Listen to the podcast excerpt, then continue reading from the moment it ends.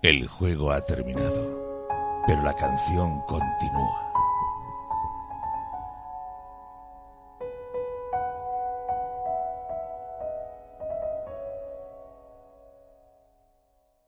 Bienvenidos todos y todas a La Canción Continúa, el primer podcast en español dedicado a la relectura de Canción de Hielo y Fuego.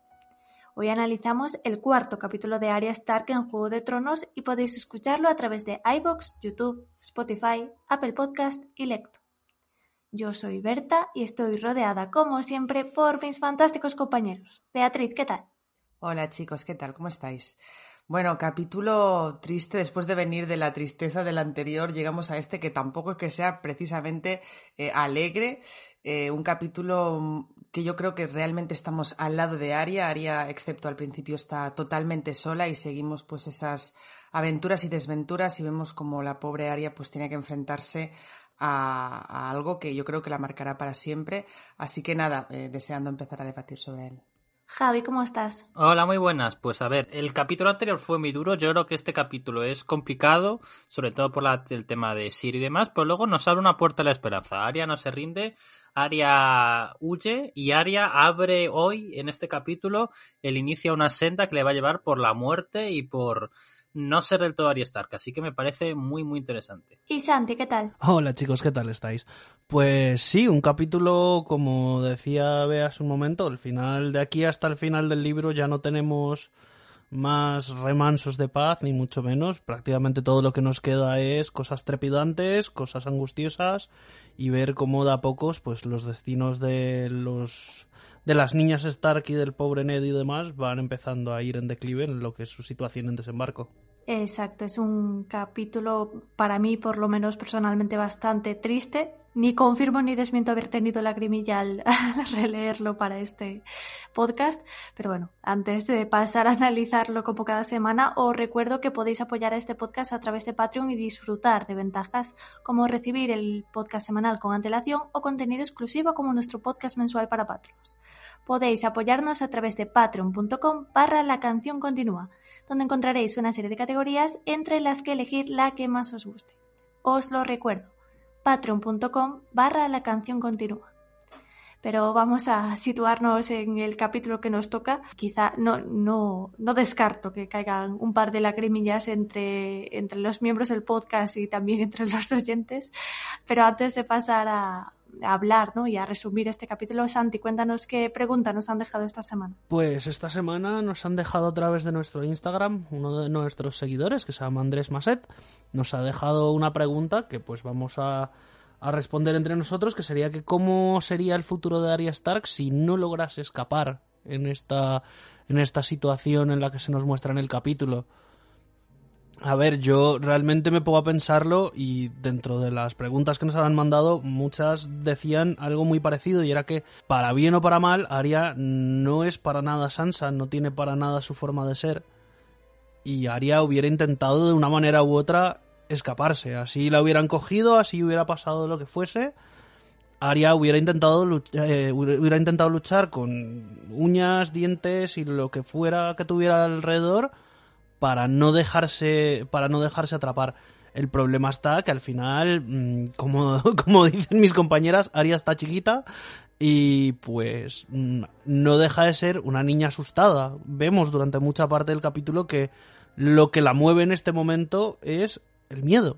Entonces, yo la verdad creo que al final la hubieran agarrado, mm, se le hubiera enfrentado a Cersei, se le hubiera enfrentado a todo el mundo y así como la decisión de Cersei cuando atacaron los lobos a Joffrey fue quitarse de encima el problema matándole, creo que hubiéramos terminado no viendo a Arya muerta en público ni mucho menos, pero ni siquiera se la hubieran dejado ver a Sansa. Yo creo que simplemente la hubieran cogido porque ya Cersei se las guarda a Arya desde el momento de, de lo que pasó con Joffrey la hubieran o metido a las celdas negras para torturarle o directamente le hubieran matado y hubieran dicho, mira, como con Maika, que nadie aquí, nadie ha pasado nada y hubiéramos tenido un, final muy, muy triste para la pobre Aria.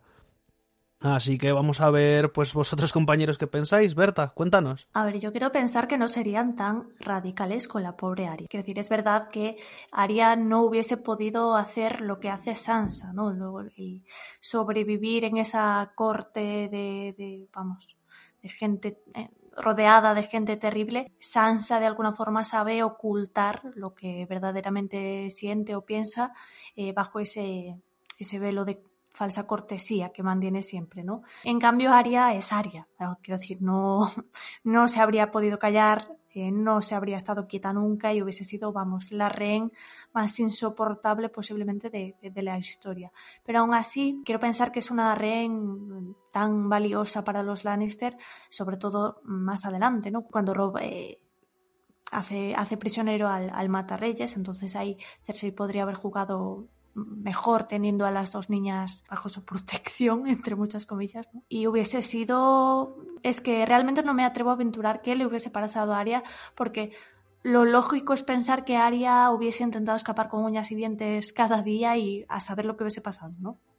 Pero sí que al final la hubiesen a ver, quiero decir, es una niña, la hubiesen encerrado en sus habitaciones y sin dejarla salir y ya está. Y haría por mucho que se hubiese puesto de los nervios, pues no hubiese podido hacer mucho más. Yo creo que eso, hubiese sido rehén y que me gusta pensar que hubiese también hecho un meñique, ¿no? Si hubiese llevado a Sansa igual de desembarco, eh, a pesar de, de, que estaba también su hermana, no sé, hubiese cambiado la historia, la historia bastante, pero realmente tampoco me atrevo, hubiese cambiado todo tanto que tampoco me atrevo a, a elucubrar demasiado. Sí, yo comparto lo que. Primero, la tesis de Santi, de que hubiera terminado mal la cosa. Yo creo que muy probablemente, si, siempre se dice que Sansa y Arya se hubieran intercambiado sus roles, eh, ninguno hubiera sobrevivido. Creo que creo que se aplica perfectamente al caso de, de Arya en Desembarco el Rey, porque no, no la veo capaz de, siguiendo estas normas de cortesía, este jugar un papel e incluso muy poquito, muy poquito jugar al Juego de Tronos. Sansa en la capital prácticamente no juega al Juego de Tronos, es un peón en el tablero, pero bueno, el verano va aprendiendo cosas y Arya no le veo más, más alejada de, de ello. Aunque también es cierto lo que decía Berta, que el hecho de que eh, ser prisioneros eh, de los Stark les, les, hace ser prisioneros valiosos con respecto al intercambio de Jamie. Pero bueno, cuando eh, Kate deja escapar a Jamie ya cuenta con que Arya y Sansa están en la capital, o al menos esa es la información que les llega a, a, los Stark, ¿no? Ya digo, yo soy más del barco de Santi, yo creo que hubiera terminado mal la cosa, por fortuna no, no sucedió así, en todas cosas, porque como ya sabemos, sabéis que Martin dijo que, que su esposa Parris le, le haría dormir, es, es, su personaje favorito y no queremos que George duerma en el sofá cargándose al personaje tan pronto, así que, de hecho, luego en el capítulo yo veo en Aria cosas de Parris, yo que la conozco en persona y sé cosas sobre su vida, veo en Aria cosas de Parris, pero bueno, las hablaremos luego, lo que es que digo, hubiera hubiera acabado muy mal pero sobrevivió en todas cosas porque tiene una armadura de guion enorme. A ver, yo debo reconocer que estoy un poco más a favor de lo que comenta Berta. Eh, por supuesto, el problema, bueno, el problema, el tema al que se enfrentan los Lannister es que Sansa de alguna forma puede, ellos, no sé, o piensan o creen o, o de alguna forma intentan que Sansa sea una posible aliada llegado el momento, pero sin duda Arya no, Arya no, no es una posible aliada, Arya no, desde luego no lo hubiera hecho. Tal vez, eh, como decís, hubiera sido una buena rehén para todo el tema de Jamie si hubiera llegado al momento de Jamie, que esa es otra, porque igual, como bien decía Santi o, o, Javi, igual hubieran acabado con ella antes, o tal vez podrían haberla intentado, aunque sea una niña, pues prometerla o bueno, lo que sea, ¿no? Intentar forjar algún tipo de alianza, ya que la tienen ahí pues aprovecharla que no deja de ser la hija de, de, un noble. Siento hablar así con estos términos, pero es que realmente es así, ¿no? Sin duda lo que a mí me hubiese interesado es si realmente hubiesen estado las dos en la capital, si en algún momento las hubieran eh, juntado o hubieran intentado que Sansa influyera en Arya. No sé si Sansa en ese momento, sabiendo que su hermana también era rehén de los Lannister, su comportamiento hubiera sido todavía más servil, por supuesto, falsamente, ¿no? Pero de alguna forma presentarse como una aliada más valiosa para los Lannister eh, a cambio de la protección de su hermana. Eh, me, interesaría mucho saber cómo hubiera actuado Sansa, porque creo que cómo hubiera actuado Arya lo tenemos, lo tenemos claro, es decir, Arya no, no se hubiera conformado con eso, pero también es verdad lo que dice Berta, ¿no? Encierras a la niña en la habitación y de ahí no sale ni Dios, eh, a no ser que lo mande, pues, el Lannister de turno, ¿no? Pero, pero sí que me interesa mucho el tema de cómo eh, hubiese cambiado la percepción de Sansa llegado a ese punto de, no sé si hubiera, dudo mucho que hubiera eh, dado la espalda a su hermana, desde luego, Eh, pero sí pienso que igual hubiera sido más eh, servicial, hubiese sido más, eh, ya no tanto callándose como hace, o intentando aprender pero callada, intentando no llamar mucho la atención, sino activamente, siendo activamente aliada de los Lannister, simplemente por el hecho, por supuesto, de, de proteger a su hermana. No sé, es, es, algo que se me ha ocurrido cuando hablábamos de todo esto y me ha, me ha parecido interesante. Pero vamos, sin duda, también es verdad lo que dice Javi, ¿no? Es decir, Aria tiene un, una armadura de guion importante, pero parte de ella, desde luego esto no deja de ser un what if, parte de eso es precisamente que Aria se marche, ¿no? Y veamos eh, todas sus, sus andanzas. Exacto, al final todo eso es lo que pudo haber pasado, pero por suerte o por desgracia no fue así. Aria, como veremos en, durante este capítulo, consigue salir de la Fortaleza Roja y más adelante conseguirá salir de la capital. Pero eso será en futuros programas y hoy nos toca ver cómo Aria tiene que enfrentarse a una situación muy complicada, tiene que enfrentarse a una realidad que ha cambiado completamente el destino de su familia y que va a ser bastante trágico. Y para ello, como cada semana, dejemos, o pasemos más bien, a resumir este capítulo. Arriba, ordenó Sirio Forel, y luego abajo, izquierda, izquierda, cada vez más deprisa, avanzando, Aria se retiraba, parando todos los golpes. La hoja de madera la alcanzó por encima del pecho, con un golpe que resultó aún más doloroso, porque le llegó del lado inesperado. Tendría un moratón nuevo aquella noche. Un moretón es una lección, y cada lección nos hace mejores. Has hecho trampa, dijo Aria. Has dicho izquierda. Exacto. Y estás muerta, chica. Mis palabras mentían. Mis ojos y mi brazo decían la verdad a gritos, pero no la has visto. Sí que estaba mirando, no he dejado de mirar ni un instante. Mirar y ver no son misma cosa, chica muerta. El danzarín del agua ve. Ven aquí. Es momento de escuchar. Aria lo siguió. Sirio Forel fue primera espada del señor del mar de Bravos. ¿Y sabes cómo llegó a serlo? La verdadera visión. Eso es el corazón de todo. Las naves de Bravos navegan a tierras extrañas y maravillosas, y cuando regresan, sus capitanes llevan animales extraños para el zoológico del Señor del Mar. Son animales como jamás has visto. Caballos con rayas, mantícoras con aguijones. Sirio Forel ha visto esas cosas. En el día del que te hablo, la primera espada acababa de morir y el Señor del Mar me hizo llamar. Muchos jaques habían acudido a él. A todos los rechazó. Cuando llegué a su presencia, tenía en el regazo un gato gordo y amarillo me dijo que uno de sus capitanes se lo había traído de una isla de más allá del amanecer. ¿Has visto jamás un animal tan hermoso como esta hembra? me preguntó. Y yo a él le dije Todas las noches en los callejones de Bravos los veo iguales, a cientos. Y el señor del mar se rió, y ese día me nombró primera espada. No lo entiendo. Era un gato común. Los demás esperaban ver una bestia fabulosa, y eso fue lo que vieron. No era más grande que cualquier gato, Solo estaba gordo. Y era un macho. Pero el señor del mar decía que era una hembra. Y eso vieron los demás. ¿Tú viste lo que había allí? contestó Aria tras meditar un instante. Exacto. El corazón miente y la mente engaña, pero los ojos ven.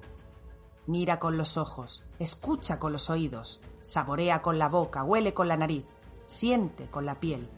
Y no pienses hasta después. Y así sabrás la verdad. Estoy pensando que cuando lleguemos a tu invernalia, será hora de que cojas aguja. Sí, cuando me vea John.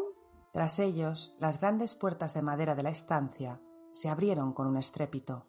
Arya se giró. En la entrada había un caballero de la Guardia Real y cinco guardias Lannister. El caballero era Ser Merin Tran. Arya Stark, llamó el caballero. Ven con nosotros, niña. ¿Qué queréis? Arya se mordisqueó el labio insegura. Tu padre te manda a llamar. Aria dio un paso adelante, pero Sirio Forel la sujetó por el brazo. ¿Y cómo es que Loredar envía hombres de los Lannister y no a los suyos? Mi padre no os enviaría a vosotros, dijo Aria. Esgrimió su espada de madera. Los Lannister se echaron a reír. Suelta ese palo, niña. Soy un hermano juramentado de la Guardia Real. También lo era el Matarreyes cuando asesinó al viejo rey. No tengo por qué ir con vosotros si no quiero. Cogedla, les ordenó Ser Merintran a sus hombres. Los guardias avanzaron. Sirio Forel se interpuso entre ellos y se dio unos golpecitos en la bota con la espada de madera. Deteneos ahora mismo. Solo un perro amenazaría a una niña. Aparta, viejo, ordenó uno de los capas rojas. La espada de Sirio silbó y fue a chocar contra su casco. Soy Sirio Forel, y a partir de ahora me hablarás con más respeto. El hombre desenvainó la espada. El palo hendió el aire a una velocidad cegadora. Se oyó un fuerte crujido y la espada cayó. El guardia gimió sujetándose los dedos rotos. Para ser un maestro de danza, te mueves deprisa, dijo Ser Merin. Matad al Bravosi y traedme a la niña. Los cuatro guardias Lannister desenvainaron las espadas. El quinto sacó un puñal. Sirio Forel asumió la postura de danzarín del agua. Aria chica, dijo sin mirarla. Hoy ya no danzaremos más. Corre con tu padre. Veloz como un ciervo, susurró Aria. No quería dejarlo solo, pero Sirio le había enseñado a obedecer sus órdenes. Al observar a Sirio comprendió que cuando se batía con ella no hacía más que jugar. Los caparrojas se acercaron a él desde tres lados. Aunque el yelmo les cubría la nariz, no tenían visores para los ojos. Sirio giró a su izquierda. Aria no había visto jamás a nadie que se moviera tan deprisa. Detuvo una espada con la suya de madera y esquivó la segunda. El tercer guardia lanzó un tajo. Sirio se agachó para esquivar la hoja y lanzó una estocada hacia arriba. El guardia cayó mientras la sangre manaba del agujero donde había estado su ojo izquierdo.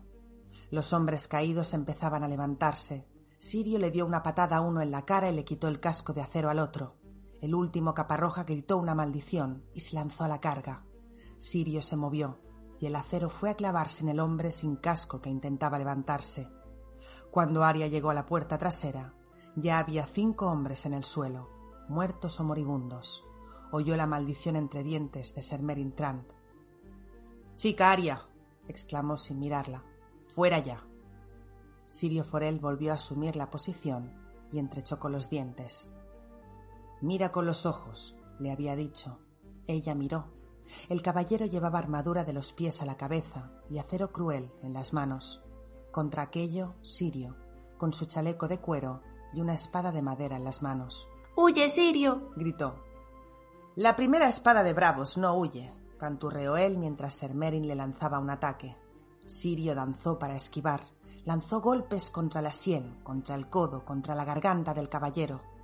La madera resonó contra el yelmo. Aria estaba paralizada. Sirio retrocedió. Paró el primer golpe, el segundo, el tercero. El cuarto cortó en dos el palo y el alma de plomo. Aria, entre sollozos, dio media vuelta y huyó. Atravesó corriendo las cocinas y las despensas, ciega de pánico.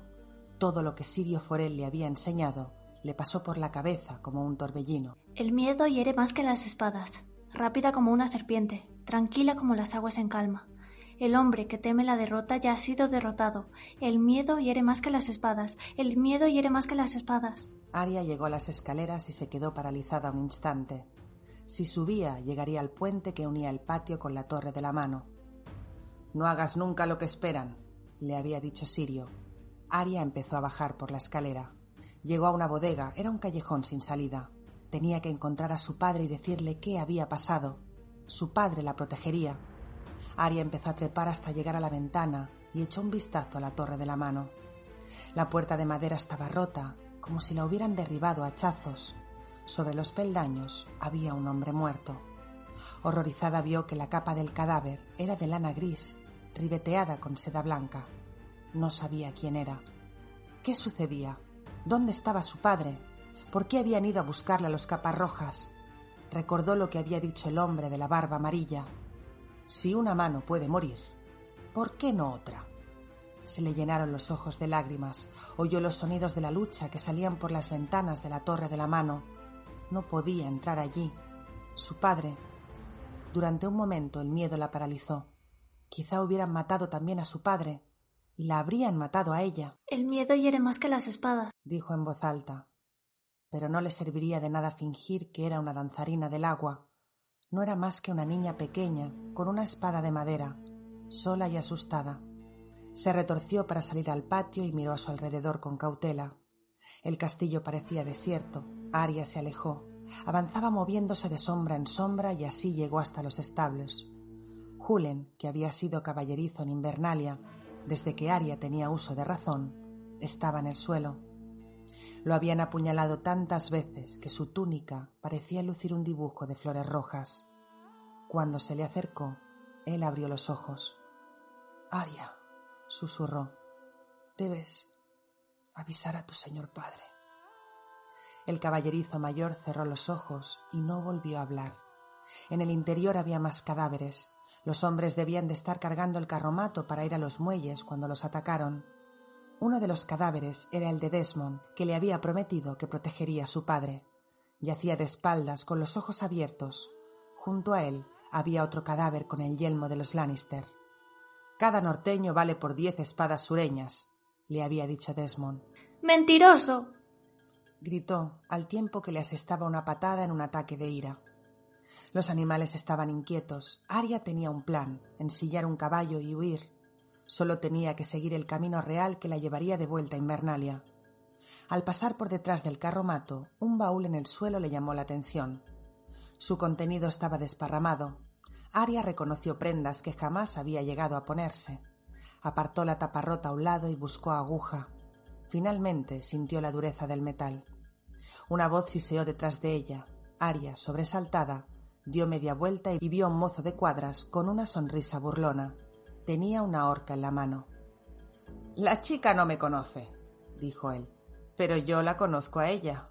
La chica loba. Ayúdame a ensillar un caballo. Mi padre es la mano del rey. Él te recompensará. Tu padre está muerto, pero la reina me recompensará. Ven aquí, chica. No te acerques. Cerró los dedos en torno a la empuñadura de aguja. Todo lo que Sirio Forel le había enseñado se desvaneció de la mente y la única lección que Aria pudo recordar fue la primera de todas, la que le había enseñado John Nieve. Le lanzó una estocada hacia arriba con el extremo puntiagudo. Aguja atravesó el jubón de cuero y salió por la espalda. El muchacho dejó escapar un ruido suave. Cuando Aria retiró la espada, murió. Se quedó mirando el cadáver aterrada. El chico había vomitado sangre y más sangre le brotaba de la herida del vientre. Ella retrocedió con aguja en la mano. Tenía que marcharse de allí, tenía que huir. Cuando se disponía a ensillar a la yegua, cayó en la cuenta espantada de que las puertas del castillo estarían cerradas. Pero había otra manera de salir del castillo. Podría encontrar de nuevo la habitación de los monstruos. Encontró las ropas que había recogido, se puso la capa y ocultó aguja entre sus pliegues. Le llegó el alarido de un hombre que gritaba de dolor al otro lado del patio. Tenía que bajar por la escalera de caracol, así había llegado la vez anterior, solo que para eso tendría que pasar justo por delante de los barracones de los capas doradas. Estaba tan asustada que no conseguía moverse. Tranquila como las aguas en calma, le susurró una vocecita al oído. Aria se sobresaltó, pero en el establo Solo estaban ella, los caballos y los cadáveres. ¿Era su voz? ¿O tal vez la de Sirio? Aquello era lo más aterrador que había hecho jamás. Se obligó a caminar con calma por el patio como si dispusiera de todo el tiempo del mundo. En ningún momento alzó la vista. Si descubría que la observaban, perdería todo el valor. Mantuvo la vista clavada en el suelo. Cuando llegó a la sombra del septo real, estaba empapada de sudor. El septo estaba abierto y vacío, dentro ardían cien velas votivas. Aria se metió un par de ellas en las mangas y salió por una ventana trasera. Entró y salió por ventanas, saltó muros, caminó a ciegas por bodegas oscuras. Tardó más de una hora en encontrar el ventanuco estrecho que daba la mazmorra de los monstruos. Encendió una vela, rodeó la llamita con la mano para protegerla y se coló por la ventana justo cuando alguien entraba por la puerta. En aquella ocasión, los monstruos casi parecían viejos amigos. A cada paso que daba, las sombras se agitaban en las paredes como si se volvieran para mirarla. Dragones, susurró. Sacó aguja de entre los pliegues de la capa y la sostuvo en la mano izquierda, con la que empuñaba la espada. Oyó débilmente los chillidos de algunas ratas, pero no le daban miedo. Otras cosas sí. Casi podía ver al mozo de cuadras de pie contra la pared, con las manos engarfiadas y la sangre goteando de los tajos profundos en las palmas donde se había cortado con aguja. Quizá la estuviera esperando para agarrarla cuando pasara. Le susurró la voz tranquila en su interior. De pronto, Aria recordó las criptas de Invernalia. Resultaban mil veces más aterradoras que aquel lugar. Su hermano Rob los llevó abajo a ella, a Sansa y a Bran, que no era mayor de lo que era Rickon en aquel momento. Bran abrió los ojos como platos al ver los rostros pétreos de los reyes del invierno. Rob los guió hasta el final, para enseñarles las que serían sus tumbas. Sansa no dejaba de mirar la velita, temerosa de que se apagara. Hay cosas peores que las ratas y las arañas, les había susurrado Rob.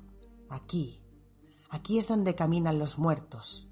Y entonces fue cuando oyeron el sonido, grave, escalofriante. El pequeño Bran se había aferrado a la mano de Aria con todas sus fuerzas. El espectro salió de la tumba abierta, muy blanco, pidiendo sangre a gritos. Sansa lanzó un chillido y huyó escaleras arriba, y Bran se abrazó la pierna de Rob entre sollozos. Aria no se movió, sino que le asestó un buen puñetazo al espectro. No era más que John cubierto de harina. John y Rob reían a carcajadas, y al final Bran y Aria se rieron también. El recuerdo la hizo sonreír, y después la oscuridad no volvió a asustarla. El mozo de cuadras estaba muerto. Ella misma lo había matado, y si intentaba algo, volvería a matarlo. Se iba a ir a casa. Todo se arreglaría cuando estuviera en casa, a salvo tras los muros de granito gris de Invernalia. Las pisadas de Aria despertaban ecos suaves a medida que se adentraba más y más en la oscuridad. Este capítulo inicia con esas lecciones de danza que Sirio Forel está dando a Aria justo antes de marcharse a, a Invernalia.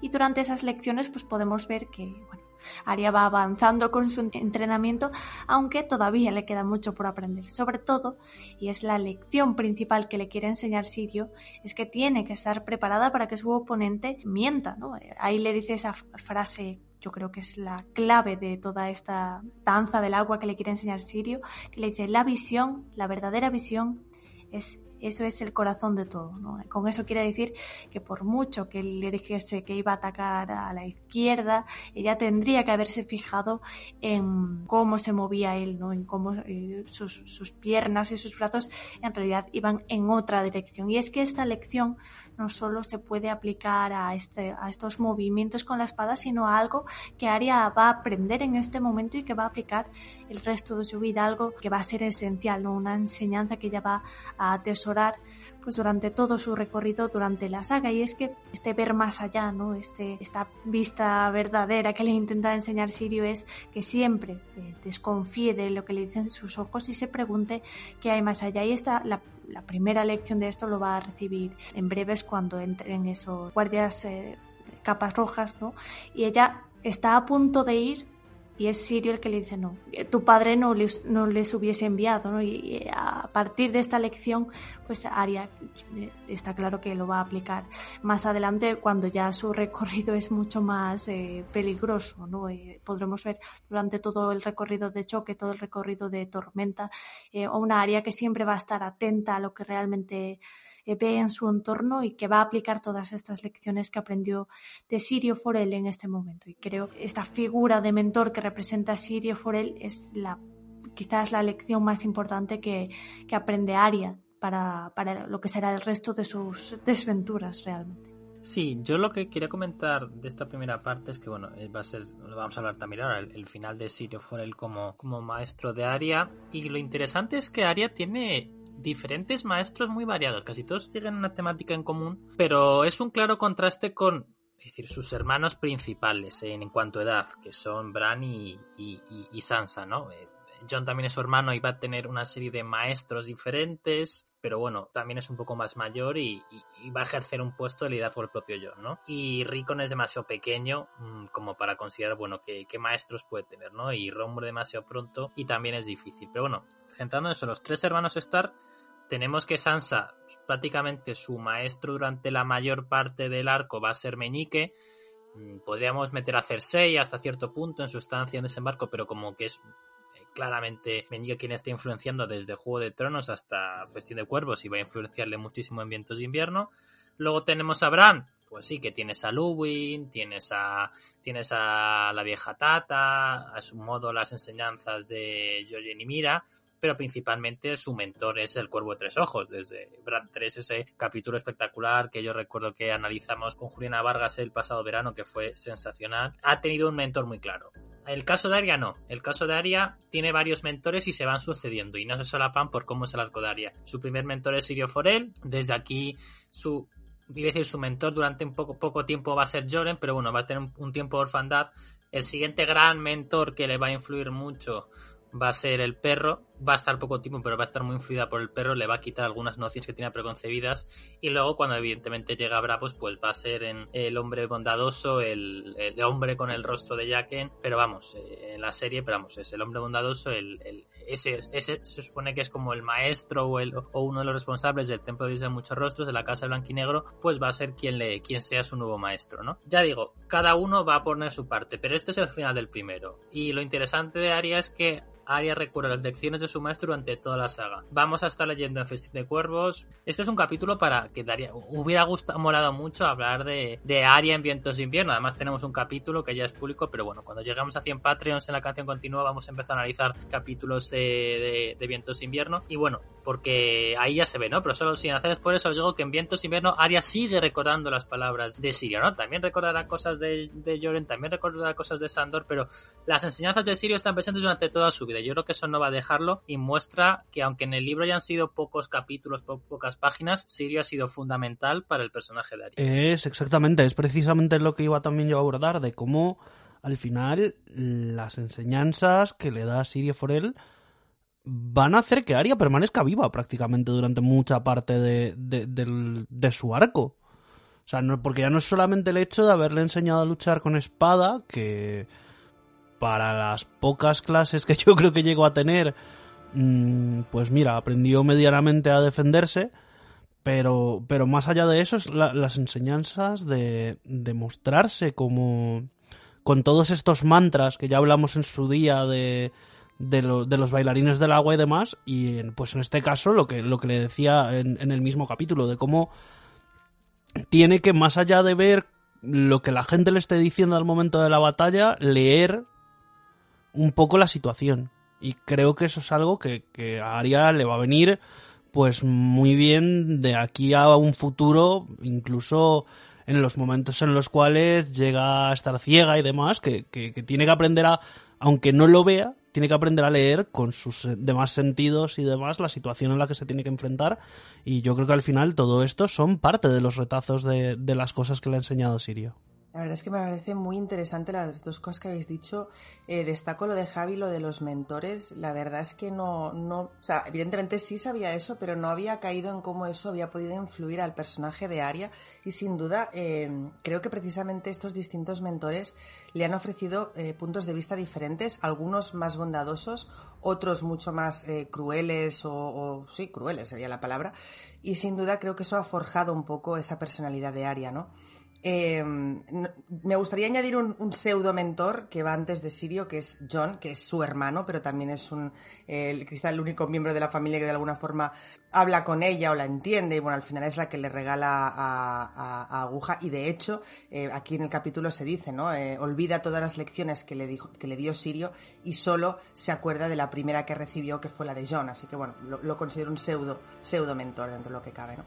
Eh, más allá de eso, eh, también muy interesante lo que comenta Santi, sobre todo por el hecho de que Arya es un personaje que eh, lo vemos durante toda la saga, siempre lo tiene, o sea, digamos que lucha siempre en inferioridad de condiciones, ¿no? Es una niña que es chiquita, es una niña que es noble, que se tiene que esconder, es una niña a la que persiguen, siempre lucha en desigualdad y siempre ella está a un nivel inferior que sus contrincantes, ya sea a nivel físico luchando realmente o bueno, con los antagonistas que tenga, ¿no?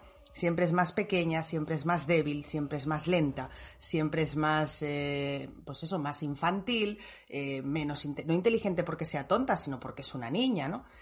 Pero precisamente estas lecciones de Sirio lo que le enseñan es a eso, ¿no? A aprovechar la ventaja que te pueden dar los sentidos. Cuando no tienes suficiente fuerza, cuando eres lo suficientemente rápida, cuando igual no tienes la suficiente estrategia, es el momento de centrarte en los sentidos, en la vista, en el oído.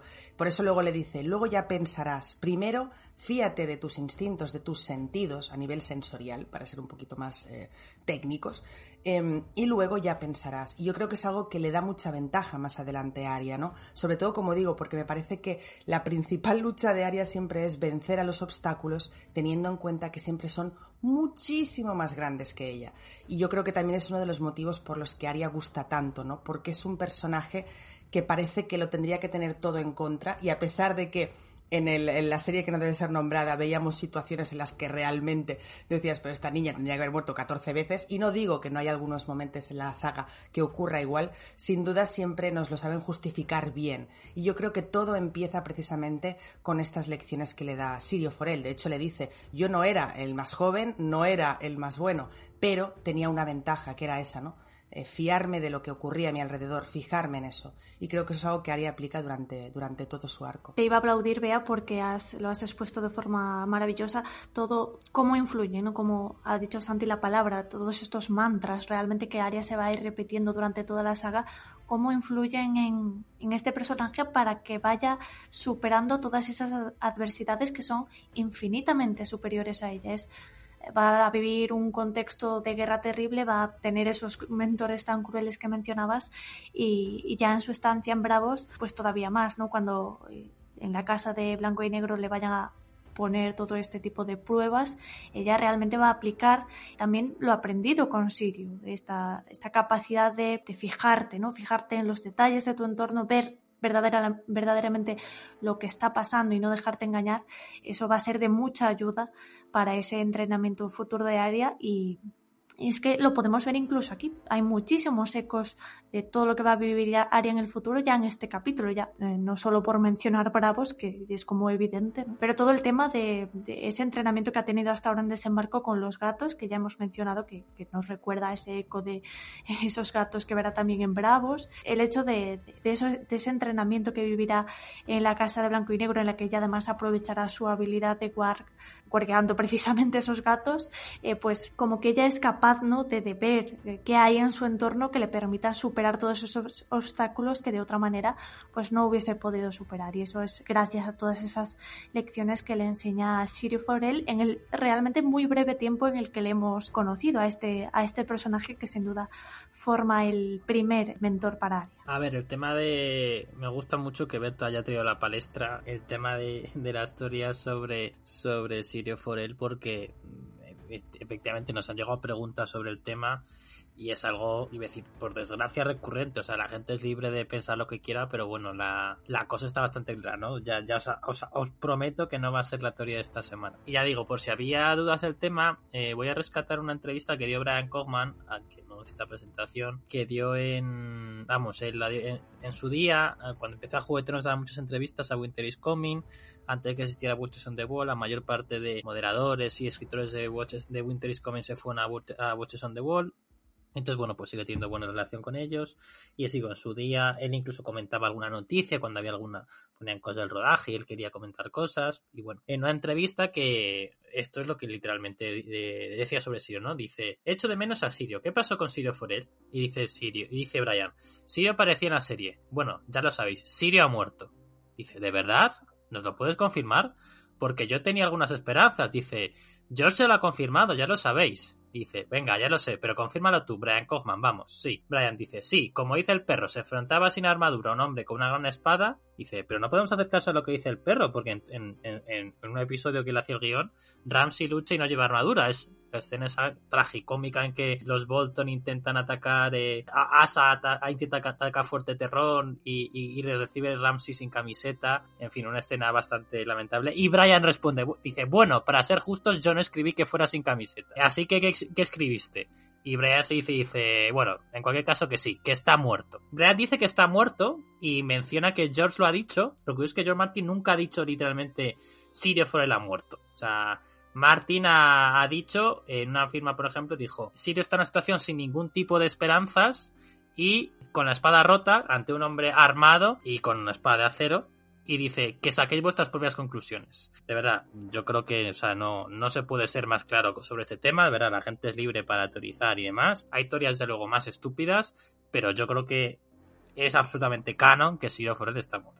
Sí, a ver, eh, no puedo estar más de acuerdo, más que nada porque creo que aquí Javi nos ha expuesto muy claramente eh, toda esa conversación con Brian Cogman y bueno, entiendo, como bien decía Berta, pues que la gente se intente aferrar, pero si los Niders hemos podido superar la muerte de Ned, yo creo que también se puede superar la muerte de Sirio. Más allá de eso, es increíble, es increíble que este personaje que sale literalmente dos veces, porque no sale más, si no me equivoco, eh, tenga tantos fans y guste tanto. Yo creo que es precisamente porque las dos veces que sale se nos presenta como un personaje que todos querríamos tener de mentor, sin duda. Es, eh, yo quiero aquí reivindicar un poco la figura de Silvio Forel. No hace falta reivindicarla porque todo el mundo lo adora, pero ya que estamos confirmando su muerte, pues bueno, al menos eh, es eso, ¿no? Eh, la, genialidad de crear un personaje en cuatro líneas, porque es que son cuatro líneas contadas, en las que da tiempo a quererlo, nos da tiempo a conocer su pasado, cuando habla de cómo se convirtió en esa primera espada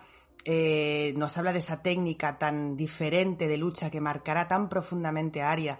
Eh, eso sí que lo vimos más en, eh, en, la serie por un tema visual, ¿no? Pero sin duda es un personaje tan pequeño, tan tan secundario, terciario, diría yo, y a la vez que tiene tantos fans porque realmente eh, nos, nos, nos, roba el corazón. A mí Sirio Forel me robó el corazón. Creo además que el actor estaba muy bien buscado. No sé qué opinión hay en el fandom sobre eso, pero a mí el actor me gustó mucho. Creo que, que era así, pues es un tío mayor, bajito, que lo ves y dices, este tío, eh, ¿cómo puede ser tan bueno? Y realmente no, después se demuestra que lo es. En cuanto a, a la muerte, pues sí, obviamente, está muerto. Y eso es, aparte de todo lo que ha comentado Javi, que me parece evidentemente no hay más que discutir, eh, Martín hecho esto muchas veces. Eh, si un personaje no puede ganar, no va a ganar. Es decir, por mucho que sea Sirio Forel, un tío que se enfrenta, como muy bien decía, prácticamente desnudo contra un tío armado y con toda la armadura, y además es que no se nos ve muy claro aquí, ¿no? Que él lanza tres golpes, que el yelmo para, el otro lanza otros tres golpes y el cuarto le parte el, el bastón este, la espada de madera, por lo tanto es que no hay más que hablar. Es una pena, es muy triste, estará siempre en nuestros corazones, pero sí, sí, Sirio Forel, por desgracia, pues eh, murió, pero murió con una noble causa, que fue darle tiempo a, Arya Stark. Entonces, eh, bueno, pues una pena, Sirio, pero bueno, hay que superarlo, chicos. Sí, porque yo creo que es, es un poco eso, ¿no? El, el, aferrarte a la idea de que los personajes que te gustan pues que están bien o que no les ha pasado no les ha pasado nada o que de alguna forma han logrado escapar de una situación adversa y, lo entiendo no porque empatizas con esas con esos personajes y no quieres que les pase nada malo pero claro eh, viendo lo que pasa luego en la saga yo creo que es eh, un poco iluso incluso pensar que pudo haber sobrevivido y también se cae un poco en esa tendencia de creer que personajes que vemos después son el mismo personaje que vimos antes, ¿no? Eh, lo digo al respecto de que mucha gente también, eh, teorías internet que dicen que Sirio Forel podría haber sido la misma persona que luego es Jake Hagar, un hombre sin rostro que se cambia, etcétera, etcétera. Pero básicamente porque los dos responden al perfil de mentor de Aria y creo que uno recuerda al otro por el tema de Bravos y tal. Pero yo creo que es esa tendencia a querer pensar que todos los personajes que conocemos, pues en realidad son otro que hemos conocido hace dos libros y, realmente es hacer un reduccionismo de un universo bastante más grande. Pero bueno, el caso es que eh, realmente este, este maestro, este Sirio Forel, se sacrifica para que Aria tenga esa oportunidad de escapar y se sacrifica, como ha dicho Bea, por una causa muy noble, ¿no? Tiene una muerte, quizás la muerte de, que honra a todo guerrero, ¿no? El, morir por defender a los, a los inocentes y, y muere realmente por todo lo alto. Así que eso le da a Aria la oportunidad de escapar, que siguiendo esos mantras de todo lo que le ha enseñado Sirio, pues hace lo contrario de lo que se espera para que sus eh, perseguidores no puedan alcanzarla. Finalmente, en esta huida, Aria alcanza por fin la Torre de la Mano, en la que puede ver que ya los guardias que guardaban la puerta han sido asesinados eh, brutalmente, aunque ya no puede reconocer la persona que ha caído, sí que puede reconocer las capas, las capas Stark. Y eso es ahí cuando le entra ese, ese terror de creía que era una danzarina del agua, pero realmente solo soy una niña pequeña asustada que no que, que, está desprotegida completamente en una situación que además no acaba de comprender del todo porque no sabe qué está pasando. Ella sí que puede escuchar los gritos y el sonido de batalla que, que procede de, de, las ventanas de la torre de la mano y es ahí cuando le entra ese terror de que quizás incluso su padre haya muerto, su padre, aquel que debía protegerla, pues que quizás haya caído. Y en esta, en esta preocupación, este terror absoluto en una niña tan pequeña, Aria huye hacia los establos donde además por el camino se encuentran los cadáveres de Julen y de Desmond, ese Desmond que le había prometido que los eh, norteños valían por 10 sureños y que nada le iba a pasar a su padre mientras estuviesen ellos para protegerlos y, y ella tiene eh, esta reacción tan visceral de, enfado, ¿no? que incluso le da una patada a su cadáver por, eh, por estar tan enfadada con él por haber roto esa promesa y a, y a Julen además que está moribundo y que le pide que avise a su padre. Jolín, yo pienso en lo fuertes que son estas imágenes para una niña tan pequeña, una niña que realmente hasta ahora ha estado completamente protegida, que ha tenido una infancia normal y que de repente de la noche a la mañana, sin que ella haya tenido ningún tipo de aviso más allá de las, eh, ese ataque que ya había escuchado, que habían muerto eh, Jory, Will, etcétera,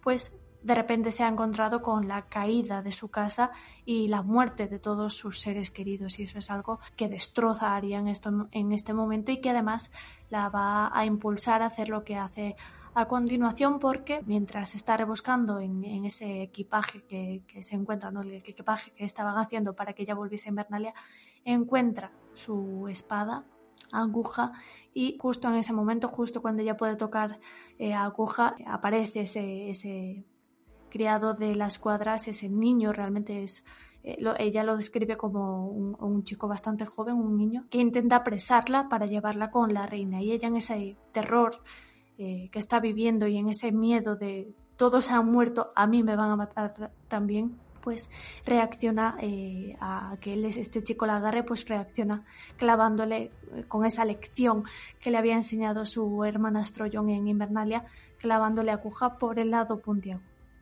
Yo creo que esto es eh, bueno un momento definitivo para Aria, es básicamente el primer asesinato eh, de los varios que cometerá, pero creo que también es eh, relevante al, en el sentido de mm, este camino del héroe, ¿no? el camino del héroe clásico que parece que Aria está siguiendo ahora o que había empezado a seguir con la muerte del mentor y la huida, ¿no? la, la adversidad que se presenta de repente y en cambio se nos presenta ya un, un conflicto moral, incluso una especie de, por lo menos un choque ante lo que hemos eh, leído tradicionalmente en este tipo de situaciones, que es que realmente un niño que no es un soldado Lannister, que no es eh, un adulto que la intenta apresar, malvado, es simplemente un niño al que le habrán ordenado encontrar a, a esta niña o que simplemente quería aprovecharse de la situación para que la reina le diese algún tipo de recompensa, pues Aria eh, lo asesina, ¿no? Y lo asesina realmente en un gesto de autodefensa, un gesto de defensa propia,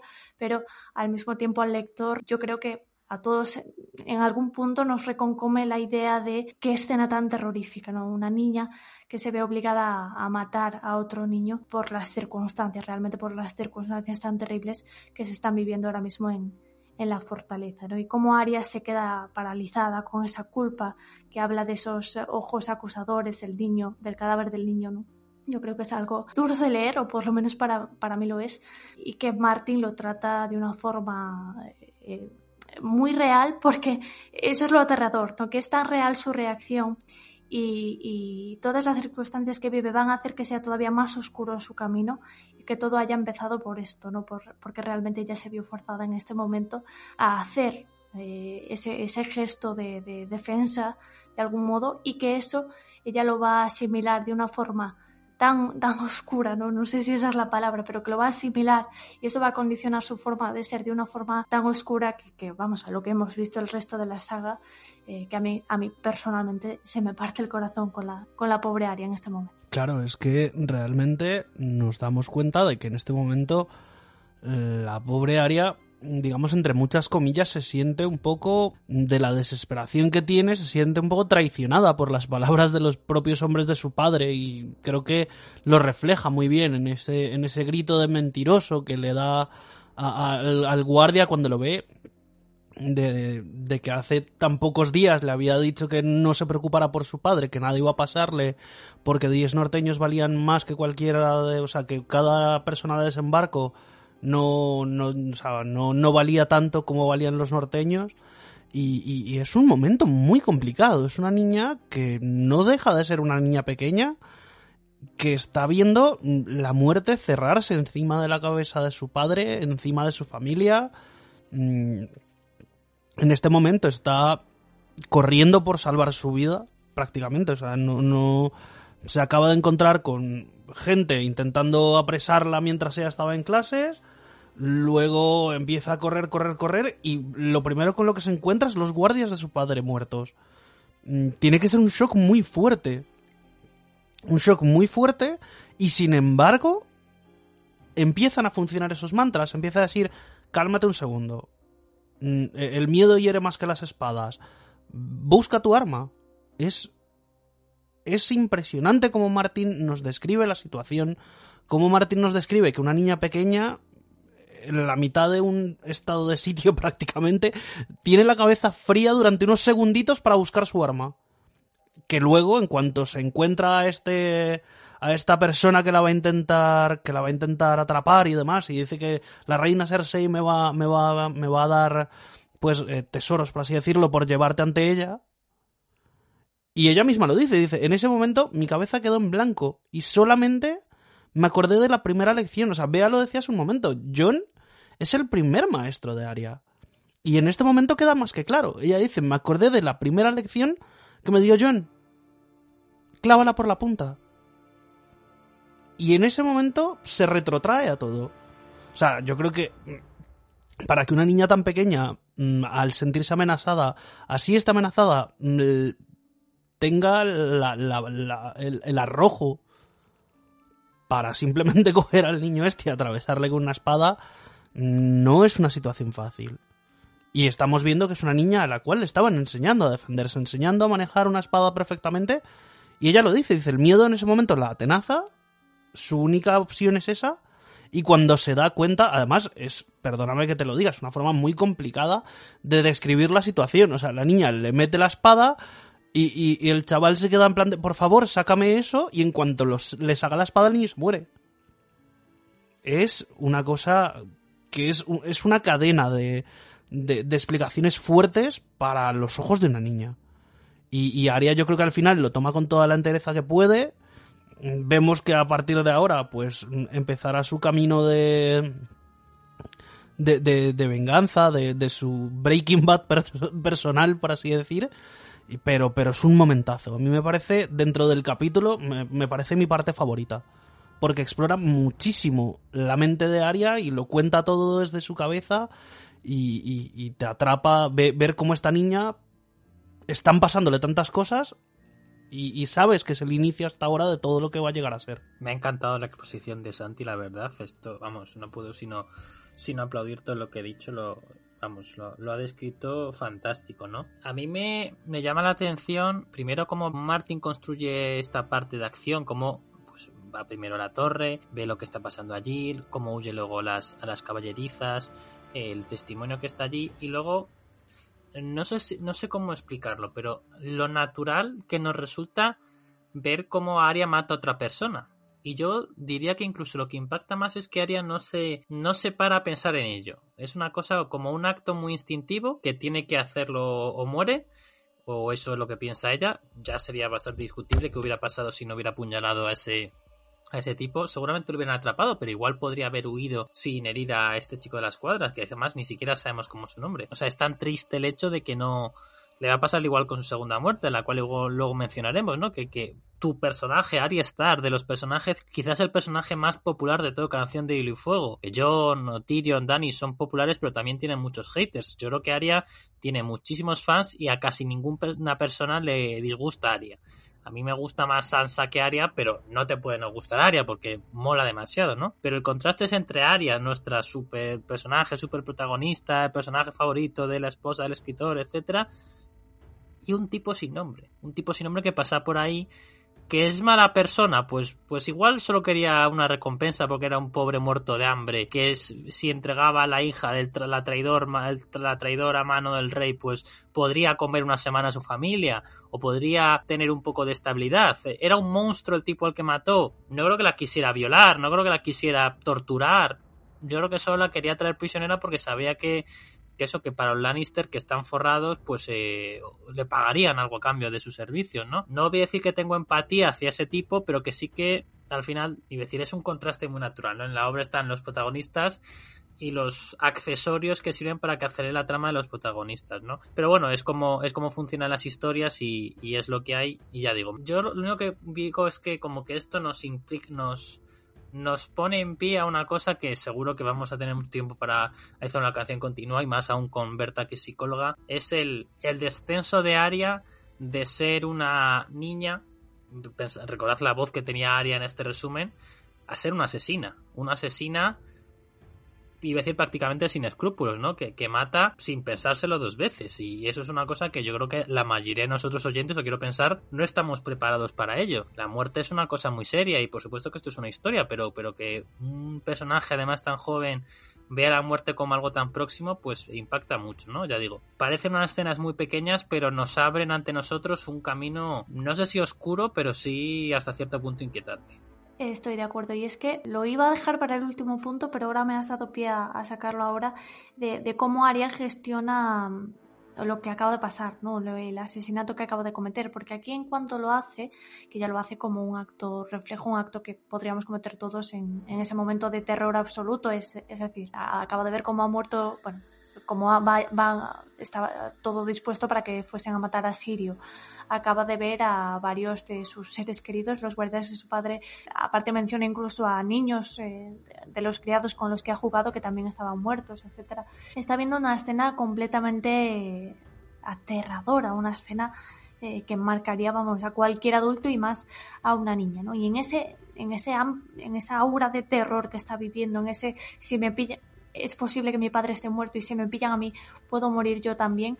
En toda esa, mm, toda esa crisis que está viviendo en ese momento se presenta este niño afirmando que, le va a llevar ante la reina. ¿no? Y en ese terror ella tiene esa respuesta, esa respuesta impulsiva, porque tiene aguja en la mano ya. En el momento del, forcejeo, cuando este niño intenta atraparla, pues se le clava la espada en ese intento de, huir. ¿no? Y, y, ahí, claro, ella se queda paralizada como nos quedaremos, yo creo que cualquiera, totalmente aterrorizada por... Eh, de pensar en este chico, porque ella misma dice, necesito irme de aquí, ya no solo para escapar, sino para escapar de los ojos acusadores de este, de, este niño, ¿no? de este, del cadáver del niño que, que, acabo de asesinar. Eso es tan duro ver que, que, una niña tan pequeña puede pensar algo así, que bueno, es, es, demoledor. Pero es que más adelante, y eso es lo que digo que iba a sacar después, pero lo voy a sacar ahora, más adelante cuando está ya huyendo, tiene ese recuerdo de, su pasado, de su infancia con sus hermanos, y de alguna forma eh, recupera su, su compostura, ¿no? recupera un poco esa, esa, eh, se le un poco ese terror que estaba viviendo dice esa frase, esa frase, pues la voy a definir como, como terrible, ¿no? Porque, porque ya durante todo este episodio en, las, en, en los pasadizos va pensando que el, el, niño que acaba de matar va a aparecer por cualquier esquina porque está aterrada, ¿no? Aterrada no solo con la situación, sino con lo que acaba de hacer, como lo estaría cualquier. Pero luego de tener ese, ese recuerdo, dice, el mozo de cuadras estaba muerto.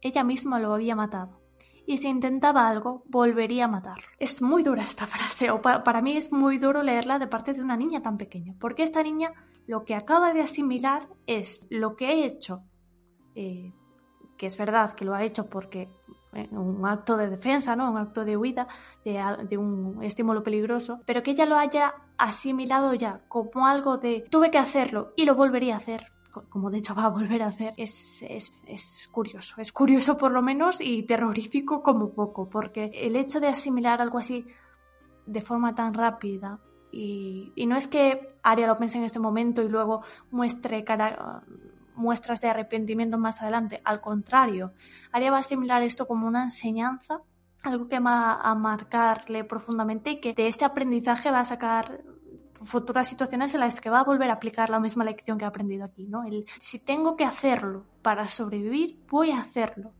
porque lo que quiero yo es volver a casa cueste lo que cueste. Y eso es, eh, para mí, lo mejor y lo peor de este capítulo al mismo tiempo, porque es lo que nos está enseñando Martin, que va a marcar el camino de Aria a partir de ahora, el cómo se va, cómo va a reaccionar a distintas situaciones adversas y al mismo tiempo es eh, o, por lo menos eh, para mí ver este tipo de desarrollo en alguien una niña tan pequeña que hasta ahora no había mostrado ningún tipo de signo a este respecto, ¿no? De, eh, violencia, más allá de que Aria es una persona eh, pues con carácter, impulsiva, etcétera, nunca había hecho una demostración tan absoluta de de alguna forma el fin justifica los medios. Y eso es algo que sí que va a aplicar en varias ocasiones durante eh, su futuro en la saga y que para mí pues es, es, terrible y que lo convierte al mismo tiempo en un personaje tan interesante y que, eso hace que sea mi favorito, ¿no? Todo su, su desarrollo a, través de la saga, pero que al mismo tiempo se hace duro cuando piensas que es, es poco más que una niña que solo quería pues aprender a usar la espada y volver a casa. Pero bueno, eh, me he adelantado un poquito porque realmente no he expuesto toda esa huida, esa huida que tras asesinar a este niño Aria tiene que hacer. Incluso tiene que atravesar el patio por el que en los muros están los eh, guardias de la ciudad vigilando y ella hace ese acto de valor inmenso que yo no sé si habría sido yo capaz de mm, con una capa atravesar tranquila, caminando como si ya no fuese absolutamente nada importante a través de ese patio y que nadie se fije en ella con suerte, que no den la voz de alarma. Y de hecho lo consigue y, esto es lo que le, da la ventaja de alcanzar esos pasadizos que ya había encontrado hace un par de, de, no sé si fue su capítulo anterior o el segundo, pero en esos pasadizos de las eh, calaveras de dragón que ya conoció hace, hace un par de capítulos donde vio esa conversación entre Varys e, e Ilirio que, de, la que intentó advertir a, su padre.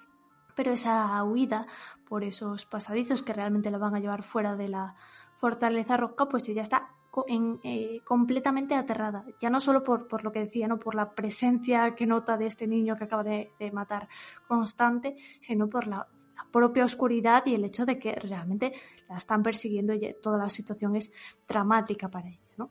Y ahí en este punto de terror máximo el que, en el que ya, es lo que dice ella, ¿no? el miedo hiere más que las espadas y ella ya no puede controlar el miedo que está completamente desatado, a su mente, en esa oscuridad, viene un recuerdo, un recuerdo de su infancia, bueno, de su más infancia, porque tampoco es que sea ella muy mayor, un recuerdo bastante entrañable con sus hermanos en, las criptas de Invernalia. Este recuerdo que dice que bueno, Rob y, John gastaron una, broma a sus hermanos pequeños en la que John, pues cubierto de harina, se hizo pasar por un espectro en, en las criptas.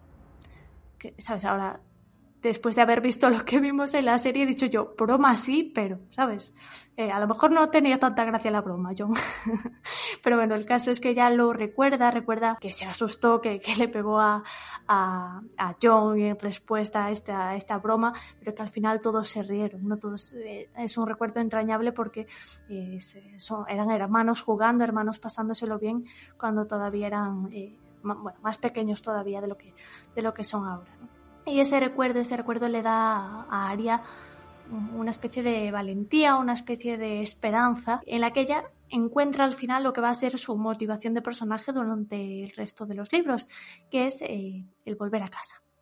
Yo creo que es la frase que me encoge el corazón cada, vez que leo este capítulo, es que se me vienen las lágrimas a, los ojos eh, solo al leer esta frase, que es él se iba a ir a casa, todo se arreglaría cuando estuviera en casa a salvo, tras los muros de granito gris de Invernalia. ¿no? Y esto es algo que va a intentar Aria constantemente eh, durante Choque de Reyes y durante Tormenta de Espadas, volver con su familia, el eh, volver a Invernalia o a los gemelos o a donde estén sus familia, su familia para volver a casa.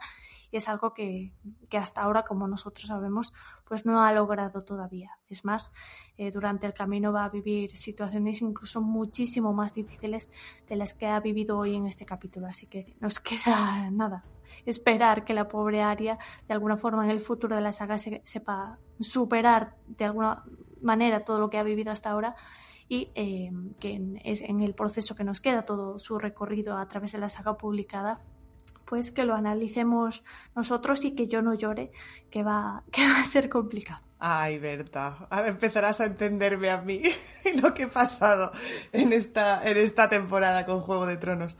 A ver, em, sin duda, eh, yo creo que es para mí es la guinda del pastel de un capítulo que al menos a mí como lectora y también como relectora me mantiene en vilo, me mantiene preocupada por esta niña que insistimos, es una niña muy chiquita y sin duda este recuerdo es un poco un remanso de paz, como decías tú, y es un recuerdo bonito porque ah, empieza la traca que decíamos, ¿no? Pero este, este recuerdo de los hermanos juntos, eh, jugando y tal, además me encanta las reacciones que tienen cada uno, ¿no? Sansa, eh, o sea, les pegan mucho, ¿no? Eh, Sansa asustada por los ratones y luego chilla y se larga y, Bran agarrada a su, agarrado a su hermana y Arya directamente pues, pues le pega al espectro, ¿no? No sé si, no sé si Arya sabía que era un espectro, ya se había dado cuenta de que era yo, pero sea como sea, se enfrenta al peligro, creo que define muy bien a los hermanos, a los hermanos Stark en este punto y la verdad que es un recuerdo muy, muy bonito y es curioso porque sin duda em,